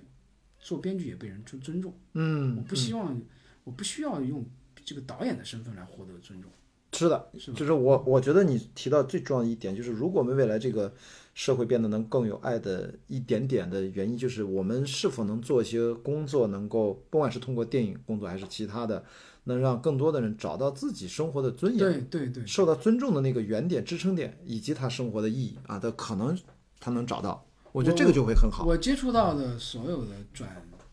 编剧转转导演，嗯，就是两个原因，嗯都是原动力。嗯第一个，我作为编剧不被导演尊重，嗯，我的作品，嗯，不被尊重。嗯第二个，我想泡女演员， 嗯，这就是这两个就足以让他们前赴后继。你突然暗含了，就暴露了一个现实，就是说，其实，嗯，就编剧泡女演员这事儿不那太肯行定。不行， 显然是不 行的。是啊，不是这这个这个我我觉得啊，嗯这个这个是就是被尊重的这个，啊我对觉得我我当然我也说有些导演部分导演啊，嗯，导演很不很容易不不尊重编剧，是吧这这个电影尤甚，是吧？因为这个这个一电向电视剧他也不太敢，电视剧这个编剧还挺重要的，对吧？一将功成万骨枯是吧？啊，所以但这是呢，但实际上我觉得要想一想，你因为你你你尊重编剧，实际上还是会这个编剧他会帮你。是的，对吧？但有时不要着急，因为你我们真正搞类型电影，你猜猜多久？对，就这个意思。我就说你十几能年能吧，学的有多久？对嗯吧？那年轻人长要成长，你像我这样，我我学写先学类型片，然后当枪手，然后然后有点生活经历，对再跟跟着这个好的导演和剧组磨，对，你才才会有慢慢的经验才会起来。是的，是的，你上来你就用一种摧毁式的，嗯呃 PUA 式的那种，哎呀，显示自己的导演身份的地位的某种，有有这样的导演，啊，还那真实是，际上是对你自己是不利的，对对不对？你那你他他就会一定要做导演，嗯嗯，对不对？导演真的，哎呀，这个怎么说这是他通达回的，啊他回手反噬要呛呛你的活，对不对？嗯嗯，所以说，我觉得还是要给给编，当然你尊重编剧的前提，你还是了解这个行业的现状。是我们没有一大批真正的优秀的一个群体，但是对，但我觉得随着这个创作实践机会的多，嗯你本土创作嘛，嗯啊，你类型创作，嗯，你的行业慢慢的完善，对对吧？对，然后你的本本体的创，今年只有我们中国人在进电影院看电影，对是不是？对，那我们还基在本锻还在锻炼，还在打是仗，嗯，那那这那编剧也也会成长，是的，也会提高，嗯当他成熟了以后，嗯，是你你要给他尊重，给他职业信念感，对他就会做编剧，做编剧的就该做编剧，对有的人就不适合做，我不适合做导演，嗯，在在金鸡奖的呃金呃不是在在金鸡的那个专业论坛主持的时候，王长田儿就坐我旁边儿，他就说他现在就是他说应该给这个行业每一个位置应有的尊重。但他话说的是投资人，就有些该给投资人，你获了什么奖，你赚了什么钱，你要把荣誉分给自己的合作伙伴，而不是什么都是自己的。这个当然，我我们的那那论坛的开玩笑是他在现场是是是现场私募的， 是吧？大家因为做做我们是投资人大会嘛，嗯所以因为他他也上市公司啊，他肯定是希望可能是吧，那大家都觉得他的胸怀啊，他的呃各方面是一个光线是一个很好的公司，这些都是对的嘛。那不旁边这中磊也附和他嘛，也都是。就现在的确是这个最困难的时候，投资人不能跑，嗯，那咱拿啥拍去，对吧？这个所以这点我觉得他说的特别对，那反映出一个问题，就是每个环节，你最后说是电影行业的事儿，其实中国社会是这样，我们应该给予所有的岗位上的这些人，要给他体面啊、尊严，对受到尊重，然后才能找到意义。这个稍微，要不然现在社会的确是矛盾很多，就冲突很容易就起冲突。嗯啊，在网上就不用说了，咱们都没法看了，就网社交媒体，那那那怎么办呢？所以我觉得您说这个，今天聊这个，我我突然觉得这点是是落在这儿，还特别特别是有意义是是，特别有意义。好吧，今天这真的时间好久了，两小时十六分了。 可以，可以对对对，谢谢张杰老师。然后相约啊，等您不忙的时候就嗯来我们家聊个天儿，好，我们再约。再约。然后呃，下回约个白天什么的啊，晒着可以太阳什么没聊一问题聊啊。然后我们的导演是吧，觉得这光比较难打啊，因为他们经常就是叫拉帘儿，下午的时候就是怕这个光不知道怎么变什么的。没关系，咱就下一回找一个晒太阳的时候聊天，好嗯吧？谢谢张杰老师，好，谢谢，好，谢谢雅迪好，再见，谢谢再见，再哎见。